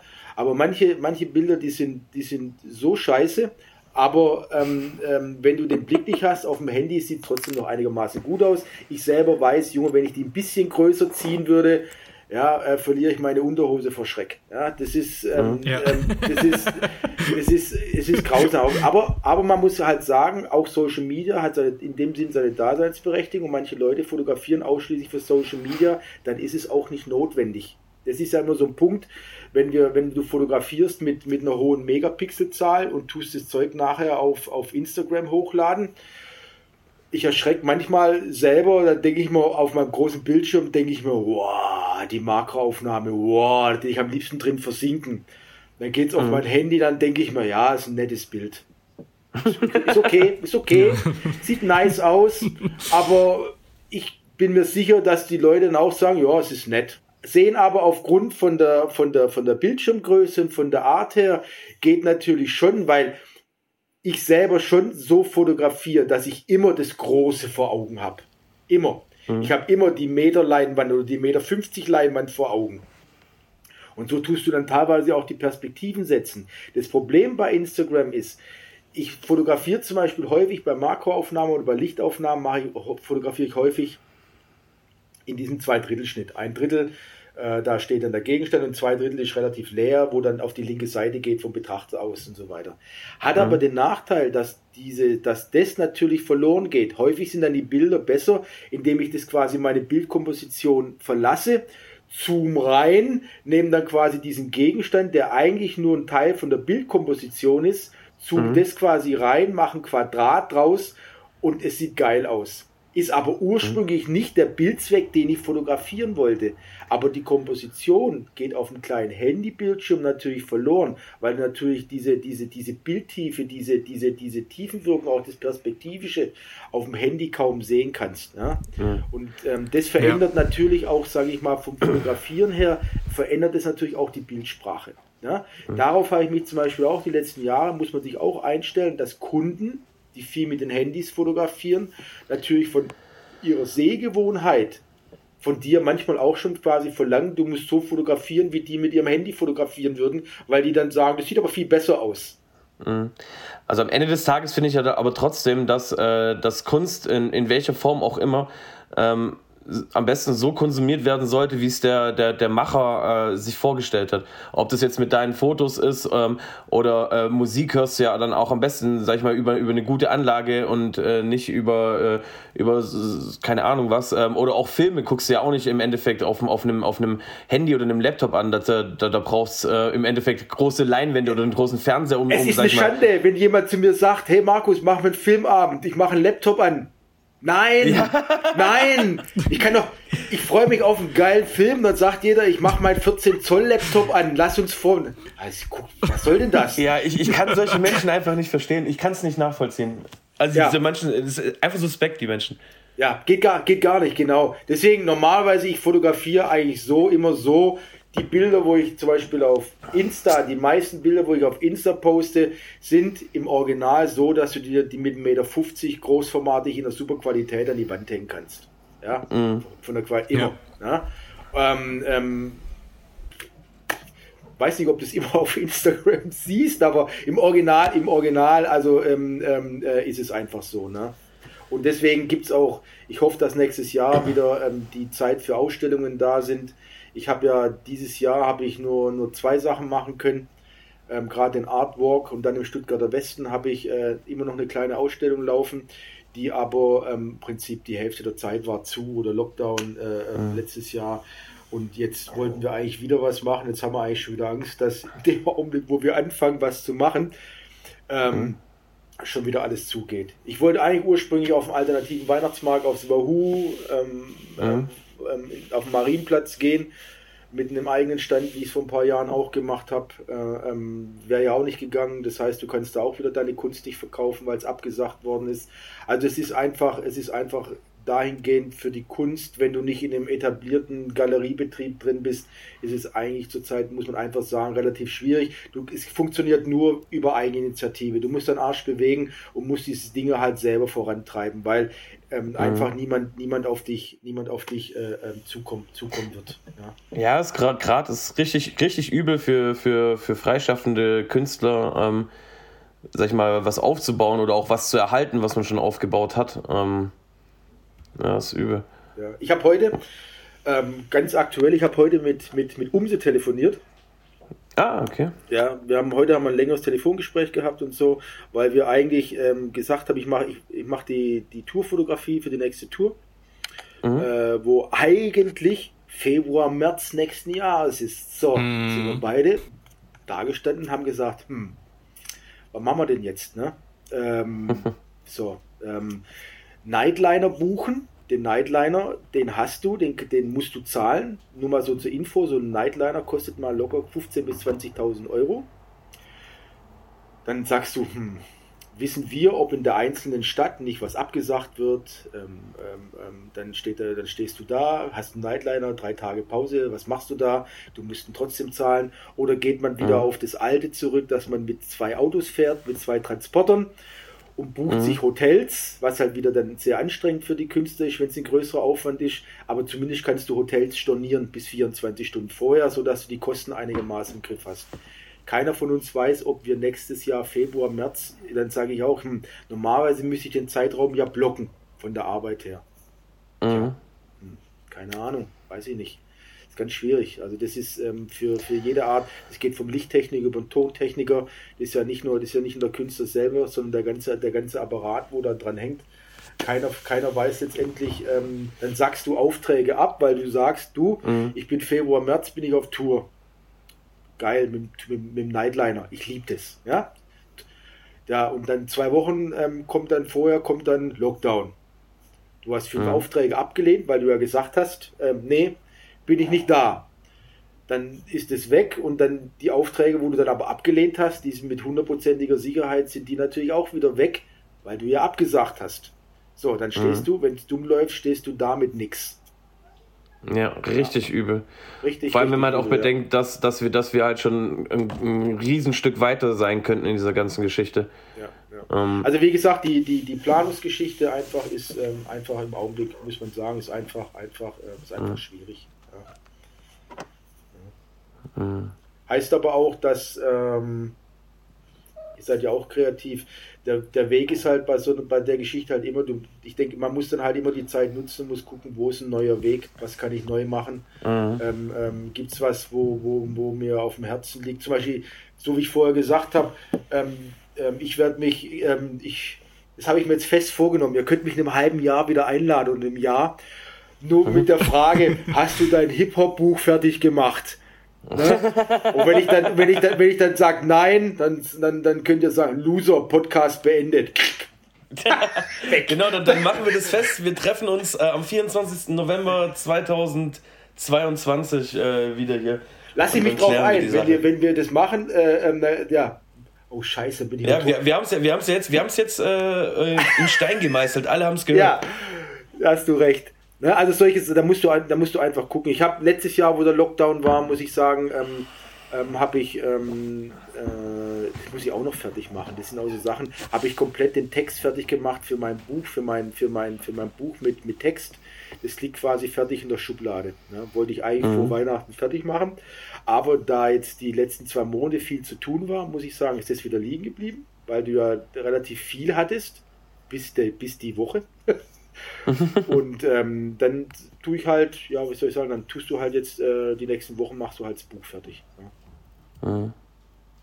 Ja, du musst ja immer, hast du dann jetzt auch während den ersten Lockdown-Phasen, wir hatten ja ein paar, ähm, hast du dann ähm, wieder äh, verstärkt in deinem alten Beruf gearbeitet ähm, oder dann äh, irgendwie dann Sachen ähm, fotografiert oder Aufträge angenommen, die du normalerweise nicht annehmen würdest? Also jetzt nicht nichts, nichts äh, Verrücktes wie, keine Ahnung, Pornofotograf oder sowas. Ähm, aber irgendwas, was man halt, ähm, was man sonst nicht machen würde, Industriefotografie oder Werbegeschichten für, keine Ahnung, VW nein, oder sowas. Nein, nein. Das war, ich habe meine, meine alten Auftraggeber, die wo außerhalb von Corona funktionieren, das sind so Sachen, mhm. Äh, wo indirekt mit der Landesregierung oder Bundesregierung zu tun haben oder so, ne? Ähm, die laufen ja weiter.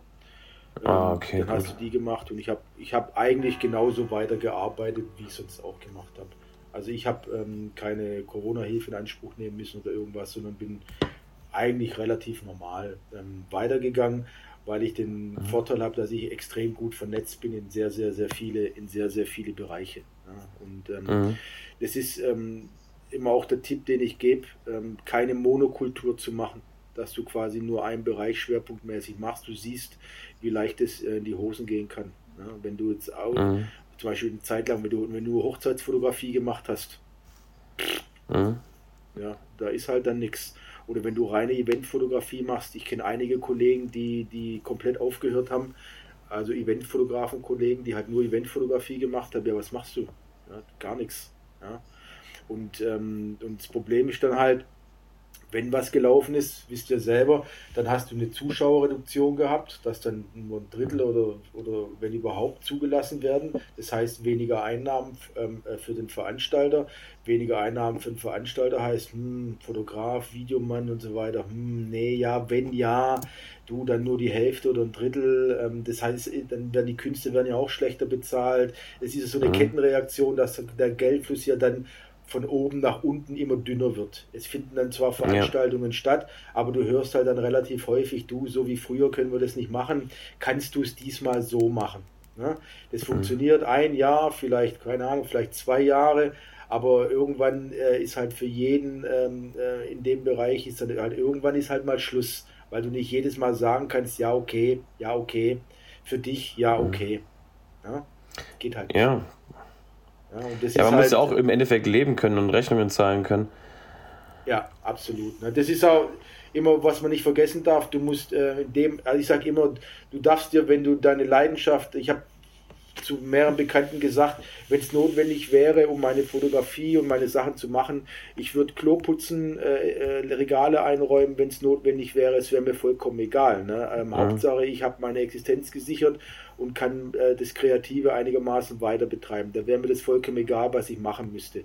Nur verstehe ich zum Beispiel dann manche, manche Leute nicht, ähm, die die dann ausschließlich sagen, es ist alles scheiße, ähm, hocken daheim und tun dann äh, ähm, kiffen und erzählen mir dann, äh, dass nichts mehr läuft und, und, und, das, und das Restgeld, wo du hast, geht für Weed drauf. Da habe ich dann meine Probleme, weil ich dann muss ich ehrlich sagen, Junge, ähm, tu, mir den, tu, tu mir nicht voll war, ja man bewegt deinen Arsch durch zwei Hände, durch zwei Beine, dann geh arbeiten und überwinde mhm. die Krise einfach, indem du einen ganz normalen Job machst. Und wenn es eine Hilfsarbeit ist, ist egal. Ja. ja. ja. Und ja. Und du hast es gesagt, du warst, äh, warst die Zeit über auch weiter kontinuierlich in deinem alten Job tätig. Ähm, ich weiß nicht, wir ähm, können da, glaube ich, auch offen drüber ja. sprechen. Du hast es anfangs schon erwähnt, du arbeitest, äh, arbeitest nach wie vor in der Pflege.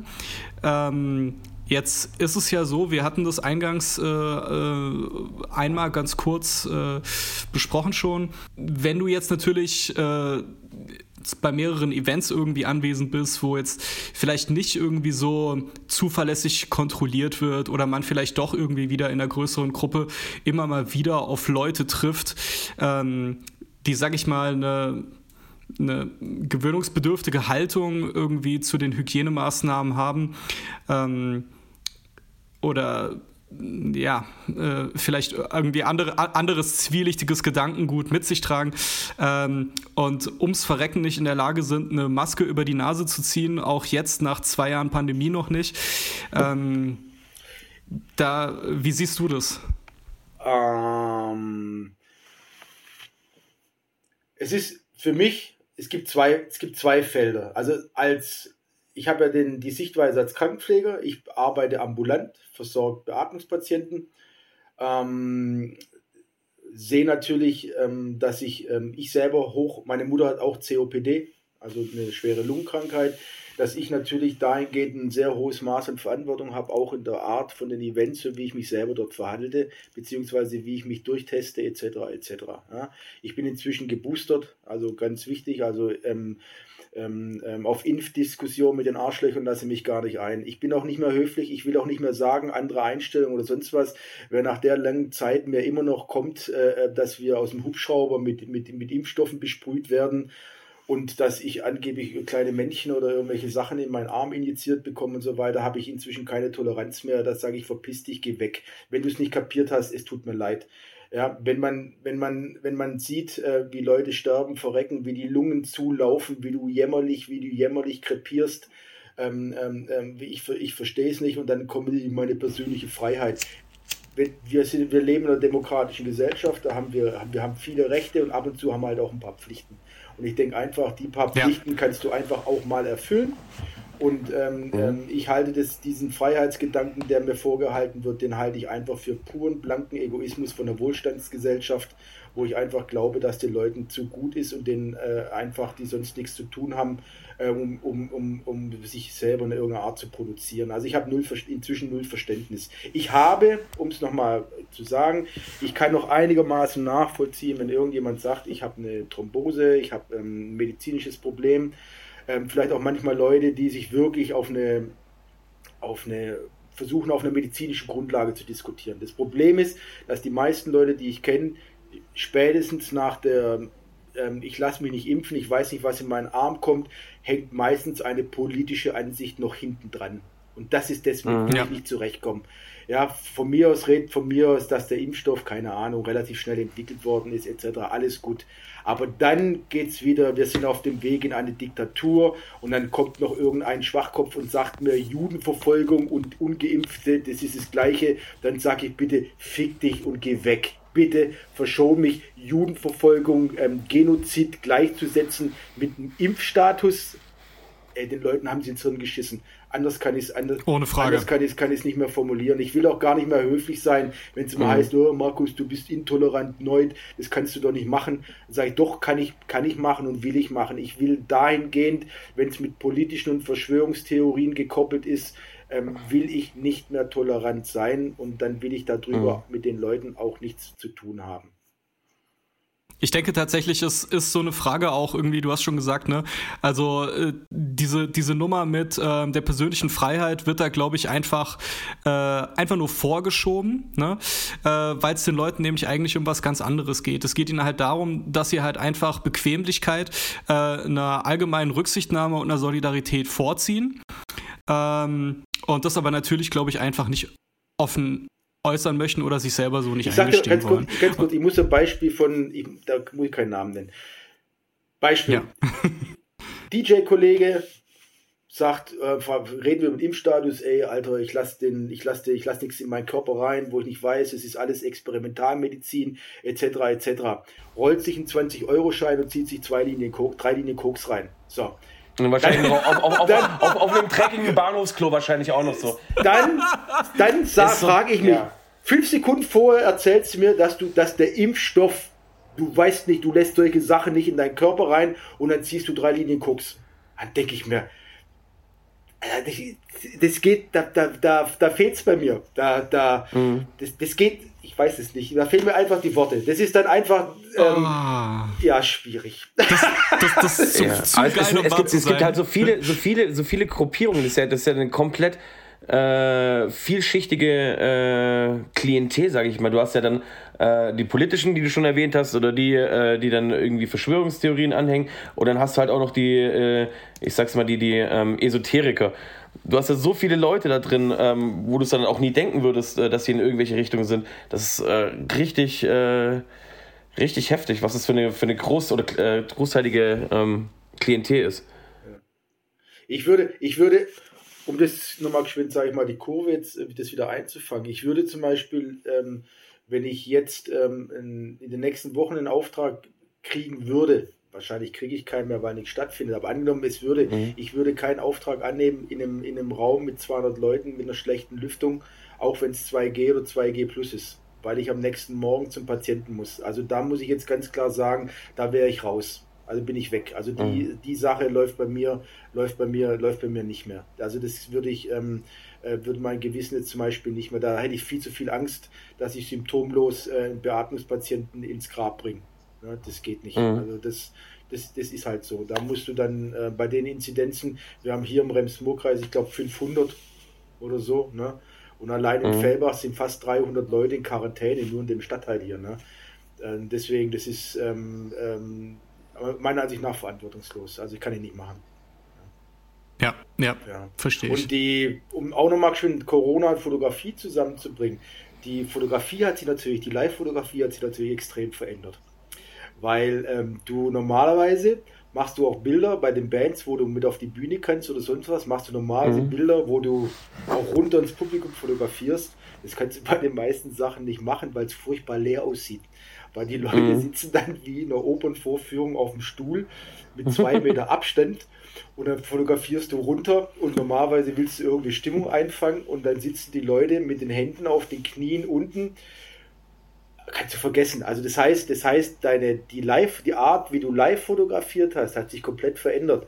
Dann musst du dich wirklich, du fotografierst eigentlich fast nur noch in eine Richtung oder tust dann wirklich ähm, Hände in Großaufnahme beim Klatschen aufnehmen oder irgendwas, weil du, weil du einfach vom Publikum her, du kriegst überhaupt keine Stimmung mehr. Das ist gar nichts, weil diese ja. Abstände, es sieht grauenerregend aus. Es sieht einfach furchtbar aus. Also musst du auch von der Fotografie her, deswegen schrecken auch viele Veranstalter inzwischen auch, sage ich mal, von Film, von Video, Live-Video, so irgendwas bei solchen Sachen inzwischen ab, weil die sagen, ähm, was willst du runter? Das, das, sieht ja aus wie, da ist ja gar nichts. Die Leute springen nicht, die sitzen. Ähm, zum Aufstehen musst du dann wieder die Maske aufsetzen. Und, mhm. beim, und also ganz schwierig. Also auch die, ähm, gerade wenn aufs Bunter Bettung Festival zu kommen oder sowas, da ging es noch, weil du da dieses Jahr, weil du ähm, einigermaßen nah, weil es im Freien war, in Zweier einigermaßen nah aufeinander sitzen konntest, weil du mit Maske ähm, ähm, relativ nah beieinander hocken konntest. Aber in den mhm. Räumen ging es ja, ging's ja nicht, sondern musstest du ja immer, musstest ja immer mit Abstand hocken. Wir haben in Heilbronn haben wir eine Theateraufführung gehabt zum Fotografieren, da hast du einen großen Raum die Zahl war auf 50 Leute beschränkt. Du hast quasi eine Turnhallengröße und in der Turnhallengröße sitzen dann 50 Leute mit drei Meter Abstand auf Stühlen. Das hat schon fast was Abstraktes. ne? Da kannst du irgendwie so ein abstraktes Bild fotografieren. Aber, mhm. aber es hat nichts mit, es hat nichts mit einem Live-Event von der Fotografie aber zu wenn, tun. Wenn du es mal so siehst, äh, im Endeffekt, äh, Fotografen sind ja auch, sag ich mal, äh, Chronisten äh, der Zeit äh, jetzt auch die, die, die, die letzten 150 Jahre oder wie lange es Fotografie gibt, ähm, dann gehört es ja, finde ich, eigentlich auch ein bisschen mit dazu. Ähm, ja, ja, da, da, da, da gibt, da gibt, natürlich, macht, natürlich, macht man, natürlich macht man Bilder, natürlich macht man Bilder davon. Das Problem ist, mhm. der Veranstalter will sie nicht haben. Ja, das ist also, weil er will natürlich ja. nicht diesen Eindruck, ja, dass äh, keiner genau. kommt zu meinem ja. Event hin haben. Natürlich so. mache ja, ich, natürlich. Mach ich Bilder bei dem Event von dieser, mhm. von dieser Einsamkeit oder Zweisamkeit, wenn zwei Leute zusammenhocken ja. dürfen. Nur der Veranstalter will das nicht haben, dass ein Mann ein, oder eine Frau auf dem einen Stuhl da hockt. Ja. So, so, ne? Aber du hast vollkommen recht, natürlich wird es irgendwann mal ähm, wenn man zurückschaut, äh, hast du einen Haufen Bilder, wo natürlich in den zwei Jahren, sag ich mal, natürlich von der, von der Bildgestaltung und äh, natürlich vollkommen anders aussehen wie, wie vorher. Du hast keine, du hast kaum hochgestreckte Hände, du hast keine Leute, die verschwitzt aneinander ähm, ähm, sich an die Bühne vordrängen etc. Mhm. Auch die Fotografie, wenn du im Graben stehst oder sowas, wenn die Leute auf dich zukommen und boah, schreien und sagen und abgehen und ähm, ähm, die Augen starr und ähm, fanatisch auf die Bühne schauen und sind gecatcht mhm. vom, vom, vom Star, das hast du ja nicht. Die Leute sitzen halt. Das ist natürlich was vollkommen anders. Ja? Deswegen musst du dich ja, fotografierst du dann halt wieder die Künstler. Auch für die Künstler ist es ja teilweise furchtbar. Die stehen oben, sind normalerweise gewohnt und kommen auf die Bühne und dann geht's Hands up und dann wird sofort an die Bühne gedrängt und wenn du gut live bist, hast du sofort nach dem zweiten Song ein Moshpit oder Wall of Death oder irgendwas und jetzt sitzen die Leute halt da und klatschen dann halt im Sitzen wie in einer, mhm. wie, wie, wie, wie bei einer seriösen, wie beim seriösen Jazzkonzert in der Liederhalle. So. und, und es ist ja, wir werden ja auch älter, das passt ja. Es ist für die Bands, für man, viele Bands, wenn du nachspielst, die sagen auch, boah, die ersten zwei, drei Songs, ich habe gedacht, ich schaff's nicht. Ich habe gedacht, mhm. ich krieg's nicht hin, weil die Leute am Anfang natürlich so eine gewisse Passivität haben, weil auch das Publikum sich ja dran gewöhnen muss an ihre neue Rolle, die ja irgendwie sitzen, manchmal auch nicht so recht wissen, was sie machen sollen.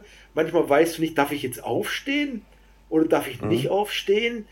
Darf ich mich jetzt zur Bühne bewegen oder nicht, alles anders. Ja. Na, ich war dieses ja. Jahr war ich ja für zwei Open Airs in Spanien. Das mhm. war im was mal, August oder was. Ähm, und da haben wir fotografieren können mit, mit, ja, mit zwischen 5.000 und 10.000 Leuten. Ne? Also das war so ein ganz ungewohntes Gefühl. Du hast Menschenmassen gehabt. Aber der Abstand vom Publikum zur Bühne war jedes Mal geschätzt 30, 30, 40 Meter. Ähm, die Leute saßen alle wie an, einem, wie an Bierzelttischen, an Einzeltischen auf den Stühlen mhm. mit Mundschutz. So, total diszipliniert. Ne? Also beim, beim, mhm. beim Festival komplett diszipliniert. Das Einzige, was ging, an deinem Tisch aufstehen mit Maske und am Tisch tanzen. So. Ja. Das Problem an so Veranstaltungen ist vorher und nachher. Ne? Das heißt, du siehst immer die Festivals dort und sagst dir, oh, super diszipliniert, aber du bist dann vor dem Festival ja, oder hängen alle ab aufeinander wie vorher auch und das Festival ist zu Ende, Maske runter und die Leute sind wieder genauso aufeinander wie vorher auch. Ja? Das, mhm. heißt, das heißt, rein aus virologischer Sicht, denke ich, ähm, aus pandemischer Sicht ist das Konzert, das Open Air Festival ist gut abgelaufen, aber vorher und danach ist genauso wie früher. Das hätte genau das gleiche Argument äh, bei, den, bei den Fußballspielen. Äh, dann, äh, klar, in dem 60.000 Mann Stadion, wenn da 50.000 reingehen und es ist Open Air und alles und es ist unter 2G äh, Gesichtspunkten, ähm, aber dann, wie kommst du hin, wie gehst du weg? Da hast du dann, äh, äh, quetscht du dich dann mit allen anderen wieder eng und eng in die U-Bahn rein. Richtig, genau. Richtig. Das ist ja, das ist ja einfach die, die Struktur von so Veranstaltungen beschränkt sich ja nicht nur auf den Event selber. Du hast ja, ja die, du hast ja die Struktur vorher und, die, und, und, nachher. Und das vergisst man halt dann auch immer und so. Ne? Aber mir hat Spaß gemacht. es war, es war, es war, ich muss sagen, ähm, es war, ähm, es war toll gewesen, ne? muss ich sagen. Ja, der Sommer war ja auch ein bisschen befreiter noch. Ähm, bei 30 Grad. Sonnenschein, ähm, einfach wieder live zu fotografieren. Ne? War, war, war gut gewesen. Ja. Allerdings habe ich keine einzige Band gekannt. Weil ja. Ja, war das dann äh, so, so, so spanischer Pop oder auch Hip-Hop-Veranstaltung? Äh, ja, das Mixed ist so Music? eine Art, das, das ist, boah, die, das spanische Hip-Hop ist, hm, wie soll man sagen, der ist schon anders, auch vom, von, der, von der Intonierung, von den Wörtern her und so. Die sind, ich finde, die haben immer noch so ein, ähm, oh, ist schwierig zu sagen, weil ich kein, kein, kein Fachmann für spanische Musik bin, aber du hörst immer noch die spanischen Klänge von der ursprünglichen spanischen Musik hörst du einfach noch mit raus. Mhm. Auch die Rhythmik immer, und so. Ja. Du hörst auch von der Instrumentalisierung, dass es spanischer, dass es spanischer Hip-Hop ist. Und was, was ich festgestellt habe, was, ähm, was ich super gut finde, äh, sehr viele Bands arbeiten mit extrem viel Bläsern. Also die haben sehr, sehr große Bläserabteilungen, drei bis sechs Leute, die, die an ihren Horns und Saxophon und so weiter arbeiten. Das muss ich sagen, das finde ich, finde ich mega, mega gut. Ne? Dass die immer und die, ja. und die arbeiten richtig gut mit. Also du hast ähm, bei denen immer Bandgefüge. Also ich habe kein einziges Mal gesehen, so wie wir es häufig manchmal Festivals haben, DJ, Drummer, Sänger so Dreier-Kombos oder sowas. Bei mhm. denen sind die Bandgefüge in der Regel viel, viel, viel größer, weil die normalerweise einen Schlagzeuger haben, einen Perkussionisten, äh, akustische Gitarre, E-Gitarre, Bass, ähm, ähm, Keyboarder und dann noch drei bis sechs. Das sind immer so acht bis zwölf Leute. Was vom Fotografieren natürlich auch noch sehr interessant ist, weil es einfach anders ist. Ja, mehr Motive halt auch als ja, nur ja, genau. äh, Two Turntables and the Mic. Ja, richtig. Das ist immer schwierig wenn du, wenn du einen normalen DJ hast, dann hast du eigentlich nach 10 Minuten spätestens hast du eigentlich alle Bewegungen durch. Da, wenn die dann mhm. länger wie eine Stunde spielen, denkst du auch, hm, fall doch um. Ähm, ähm, mach irgendwas, ähm, ich brauche mehr mach, Content. Mach, mach ja. irgendwas, nimm, die, nimm, die, nimm, nimm das Vinyl runter und mach Frisbee. irgendwas. Weil, weil es dann einfach, weil es dann irgendwann wird es halt doch sehr statisch. Ja. Mhm.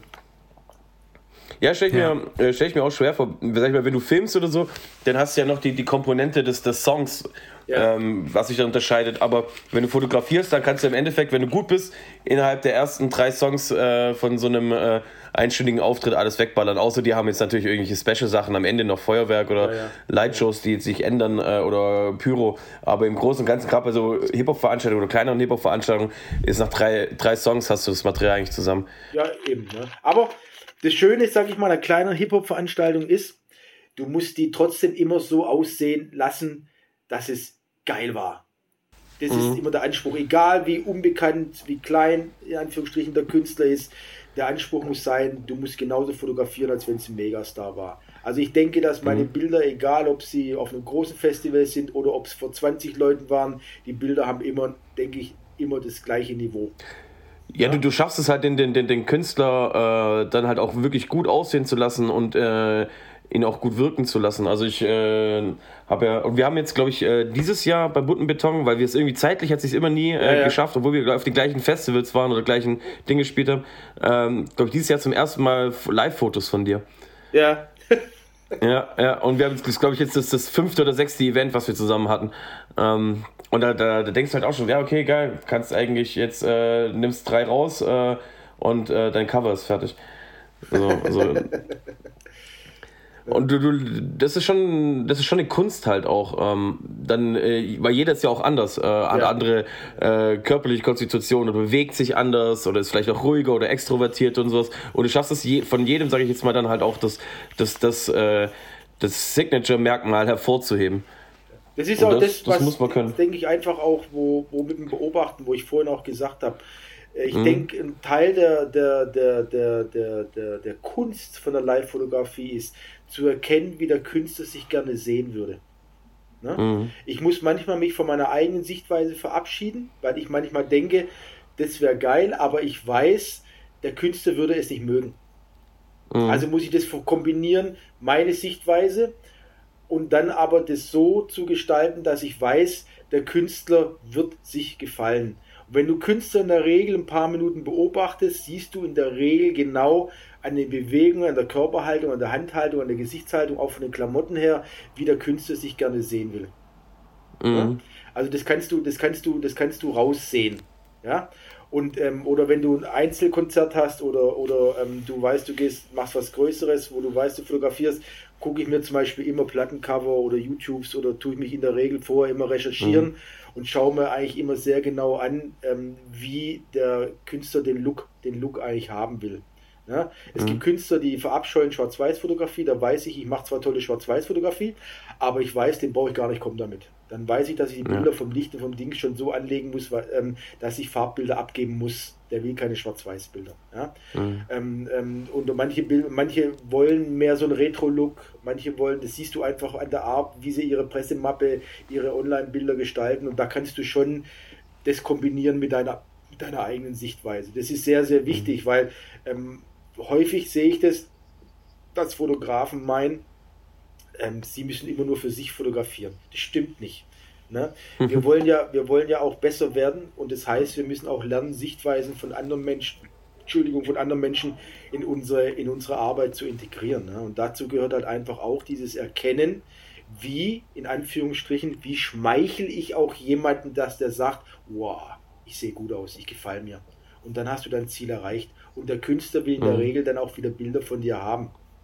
Was nützt mir, ja. was nützt mir ein geiles Bild, wo ich genau weiß, ähm, der Künstler sieht daraus unvorteilhaft aus. Es gibt als Beispiel, du hast Künstler, die sehen im Hemd oder in der Jacke, ähm, sehen die cool aus, dann geht das Konzert länger. Drunter mhm. haben sie ein total verschwitztes T-Shirt, ziehen aus, oh, und dann hängen halt so die Hüftlappen halt so Ne? So halt über die Hose oder so. Ne? Dann gibt es Künstler, wo du weißt, auf einer Bewegung her, die sind uneitel. Kein Problem. Kannst du fotografieren. Aber du weißt mhm. ganz genau, wenn du dem Künstler zeigen würdest, in der seitlichen Ansicht, Junge, du hast eine Plauze bekommen die letzten zwei Jahre. nein, nein, weil er würde dir die Schuld geben, dass du, dir, dass du so ein Bild ablieferst. Das darfst du nicht machen. Ich fühle mich angesprochen. das darfst du nicht machen, ne? Ich sehe fett aus, der Fotograf ist schuld. Ja, das heißt, wir, wir, wir, wir, spielen, wir spielen den Faden mal weiter. Hochzeitsfotografie. Bräute, die in den letzten sechs, die haben sich ein Jahr vorher das Brautkleid gekauft, weil sie gesagt haben, boah, wir heiraten nächsten September. Mhm. Nehmen, nehmen in der Zeit aber sechs bis sieben Kilo zu, schlüpfen das Kleid, Brautkleid rein und das Brautkleid schneidet oben ein, unvorteilhaft und das Geheule, ah, was passiert und mein Gott und, und so. Dann hast du Frauen, die auf einmal auf den Bildern feststellen, oh, meine Arme sind schwabbelig oder dicker geworden. So. Ja, so sehe ich, das sehe, sehe ich gar nicht gut aus und ähm, meine Arme, dann denke ich mal, ja, aber die Arme, so. Dann hast du das Problem, dass du verantwortlich gemacht wirst für die Gewichtszunahme. Weil sich ja manche Leute das erste Mal, wenn, wenn man sich selber häufig nicht fotografiert, siehst du dich ja teilweise das erste Mal auf vielen, vielen Bildern in allen möglichen unterschiedlichen Perspektiven. Es geht mir, mhm. muss ich sagen, bei mir genauso. Wenn ich, ich, mein Gewicht schwankt immer so zwischen 86 und 94. Und wenn ich 94 habe und habe eine Hose an und man, ich werde von Finden fotografiert, sehe ich, scheiße, ich habe Hüftspeck. Die Bilder will mhm. ich nicht haben. Da finde ich, da sehe ich, das will ich nicht haben. Das nächste Mal einfach ohne Hose. Bin ich, bin ich, bin ich zu eitel, will ich nicht. Und, und dann siehst du auf einmal, dann siehst du auf einmal, dann siehst du auf einmal dich in der Perspektive, wo du dich so normalerweise nicht siehst. Wenn du einfach, mhm. ähm, das ist, wenn du Hochzeitsgesellschaften siehst, die Braut setzt sich oder auch der Bräutigam, das spannt, die Bilder, wo, wo entsprechend sind, musst du aussortieren. Auch wenn das Bild gut ist, auch wenn das Bild grandios ist. Wenn du aber siehst, dass einfach der Arm ungeschickt anliegt, der Arm dick aussieht oder einfach du siehst, dass der Hemdknopf vom Bräutigam von vorne schier wegplatzt, weil er halt gerade sich ungünstig vorbeugt oder irgendwas. Die Bilder sind draußen. Und ähnlich ist es mit der Live-Fotografie. Du hast einfach Augenblicke, wo du siehst, das Bild ist zwar geil, aber der Künstler sieht unvorteilhaft aus. Die Dinger sind mhm. weg. Ja. Nicht gehabt. Ja? Und da musst du halt auch das Gespür geben, was gibst du dem Künstler oder dem Veranstalter, was gibst du raus. Und da musst du häufig unterscheiden, so wie ich jetzt vorher gesagt habe, Bilder, die du selber feierst, die feier lieber mal für dich und die behältst du einfach, ne? weil du genau, weil du genau weißt, äh, ähm, ähm, ähm, man wird dir die Schuld geben, dass der Künstler scheiße aussieht. Ja, da ist auch viel, viel Psychologie dabei äh, in der Fotografie. Ja. Das ist absolut. mir vorher gar nicht, gar nicht so krass bewusst gewesen, aber du, im Endeffekt ist es ja nicht einfach nur auf den, auf den Knopf drücken und danach äh, irgendwie in äh, Lightroom LUT drüberlegen, ja. ähm, sondern gehört ja viel mehr dazu, letztendlich, am Ende such, des Tages. Ich suche immer nach der, ich suche immer nach der Perspektive, die am vorteilhaftesten ist für den Event und für den Künstler. Es geht, mhm. immer, es geht immer um die Perspektive, wo ich weiß, dass der Künstler sich lieben wird. Oder ich hoffe es. Ja. ja. Und dann, und dann, wenn dann will die dann sagen, oh, ich habe, ich, ich, ich weiß, wer war, wer war das gewesen? Ich weiß nicht mehr, welches war. Der hat zu mir gesagt, Markus, ich habe noch nie ein Bild verwendet, aber das hat meine Mutter gesagt, Sohn, nach zehn Jahren live ist das das erste Bild, wo ich dich feiere, wo du richtig toll aussiehst. Wer hat das gemacht? So. Und du machst sogar solche Fotos, dass, dass sogar Mütter ihre Kinder wieder lieben. Richtig, ganz, ganz, ganz genau. Ich tue Familien zusammenbringen, die sich zehn Jahre, ja. zehn Jahre hat er sie nicht nach Hause gebracht, weil er gedacht hat, ich bin zu hässlich für meine Mutter. Und dann bringt er ein Bild von mir. Die Enttäuschung der letzten zwei Dekaden einfach vergessen. genau, richtig. Aber das ist einfach der Punkt, das, ohne Übertreibung, das habe ich relativ häufig, dass, dass, dass Künstler oder auch bei Veranstaltungen Menschen zu mir sagen, hey Markus, geil, ich habe ich habe noch nie so geile Live-Bilder gehabt, wo ich, wo ich mich selber, wo ich mich selber so cool finde. Das ist für mich mhm. das größte Kompliment, egal ob das Bild jetzt technisch perfekt ist oder nicht perfekt ist oder ob irgendein Fehler drin ist oder sonst was. Wenn jemand sowas sagt, dann bin ich zufrieden. Dann sage ich, Auftrag erfüllt. Ja, Mann. Das finde ich tatsächlich ohne ohne die, die Sache zu abrupt zu werden, ein fantastisch, eine fantastische Überleitung zum Schlusspart ja. der Unterhaltung. Ähm, und äh, was ich dem noch anfügen möchte, du hast, äh, wir haben uns vorhin relativ ausgiebig natürlich auch über äh, die ganze Arbeit unterhalten yeah. halt, ne, die du da über einen langen Zeitraum reingesteckt hast, damit du jetzt an dem Punkt und vor allem auf dem Level bist, wo du dich momentan befindest. Ne? Und ähm, natürlich hast du da wahrscheinlich auch, äh, du hast es so dezent angedeutet, öfter mal auch mit Kunden oder mit Auftraggebern zu tun, die wahrscheinlich auch nicht so ganz nachvollziehen können, halt, ne, wenn es jetzt irgendwie ein kürzeres Event auch ist, irgendwie, warum äh, warum du Summe XY zum Beispiel verlangst für das, was du yeah. machst. Ne? Und da gibt es einen, ähm, gibt's einen, äh, einen Spruch, über den ich neulich äh, äh, natürlich im Netz gestolpert bin, den ich eigentlich ganz treffend finde. Äh, und zwar If I do a job in 30 minutes, it's because I spent 10 years learning how to do that in 30 minutes. Ja. You owe me for the years, not for the minutes. Richtig. Geil. Ich glaube, das muss ich mal, das musst du mir schicken.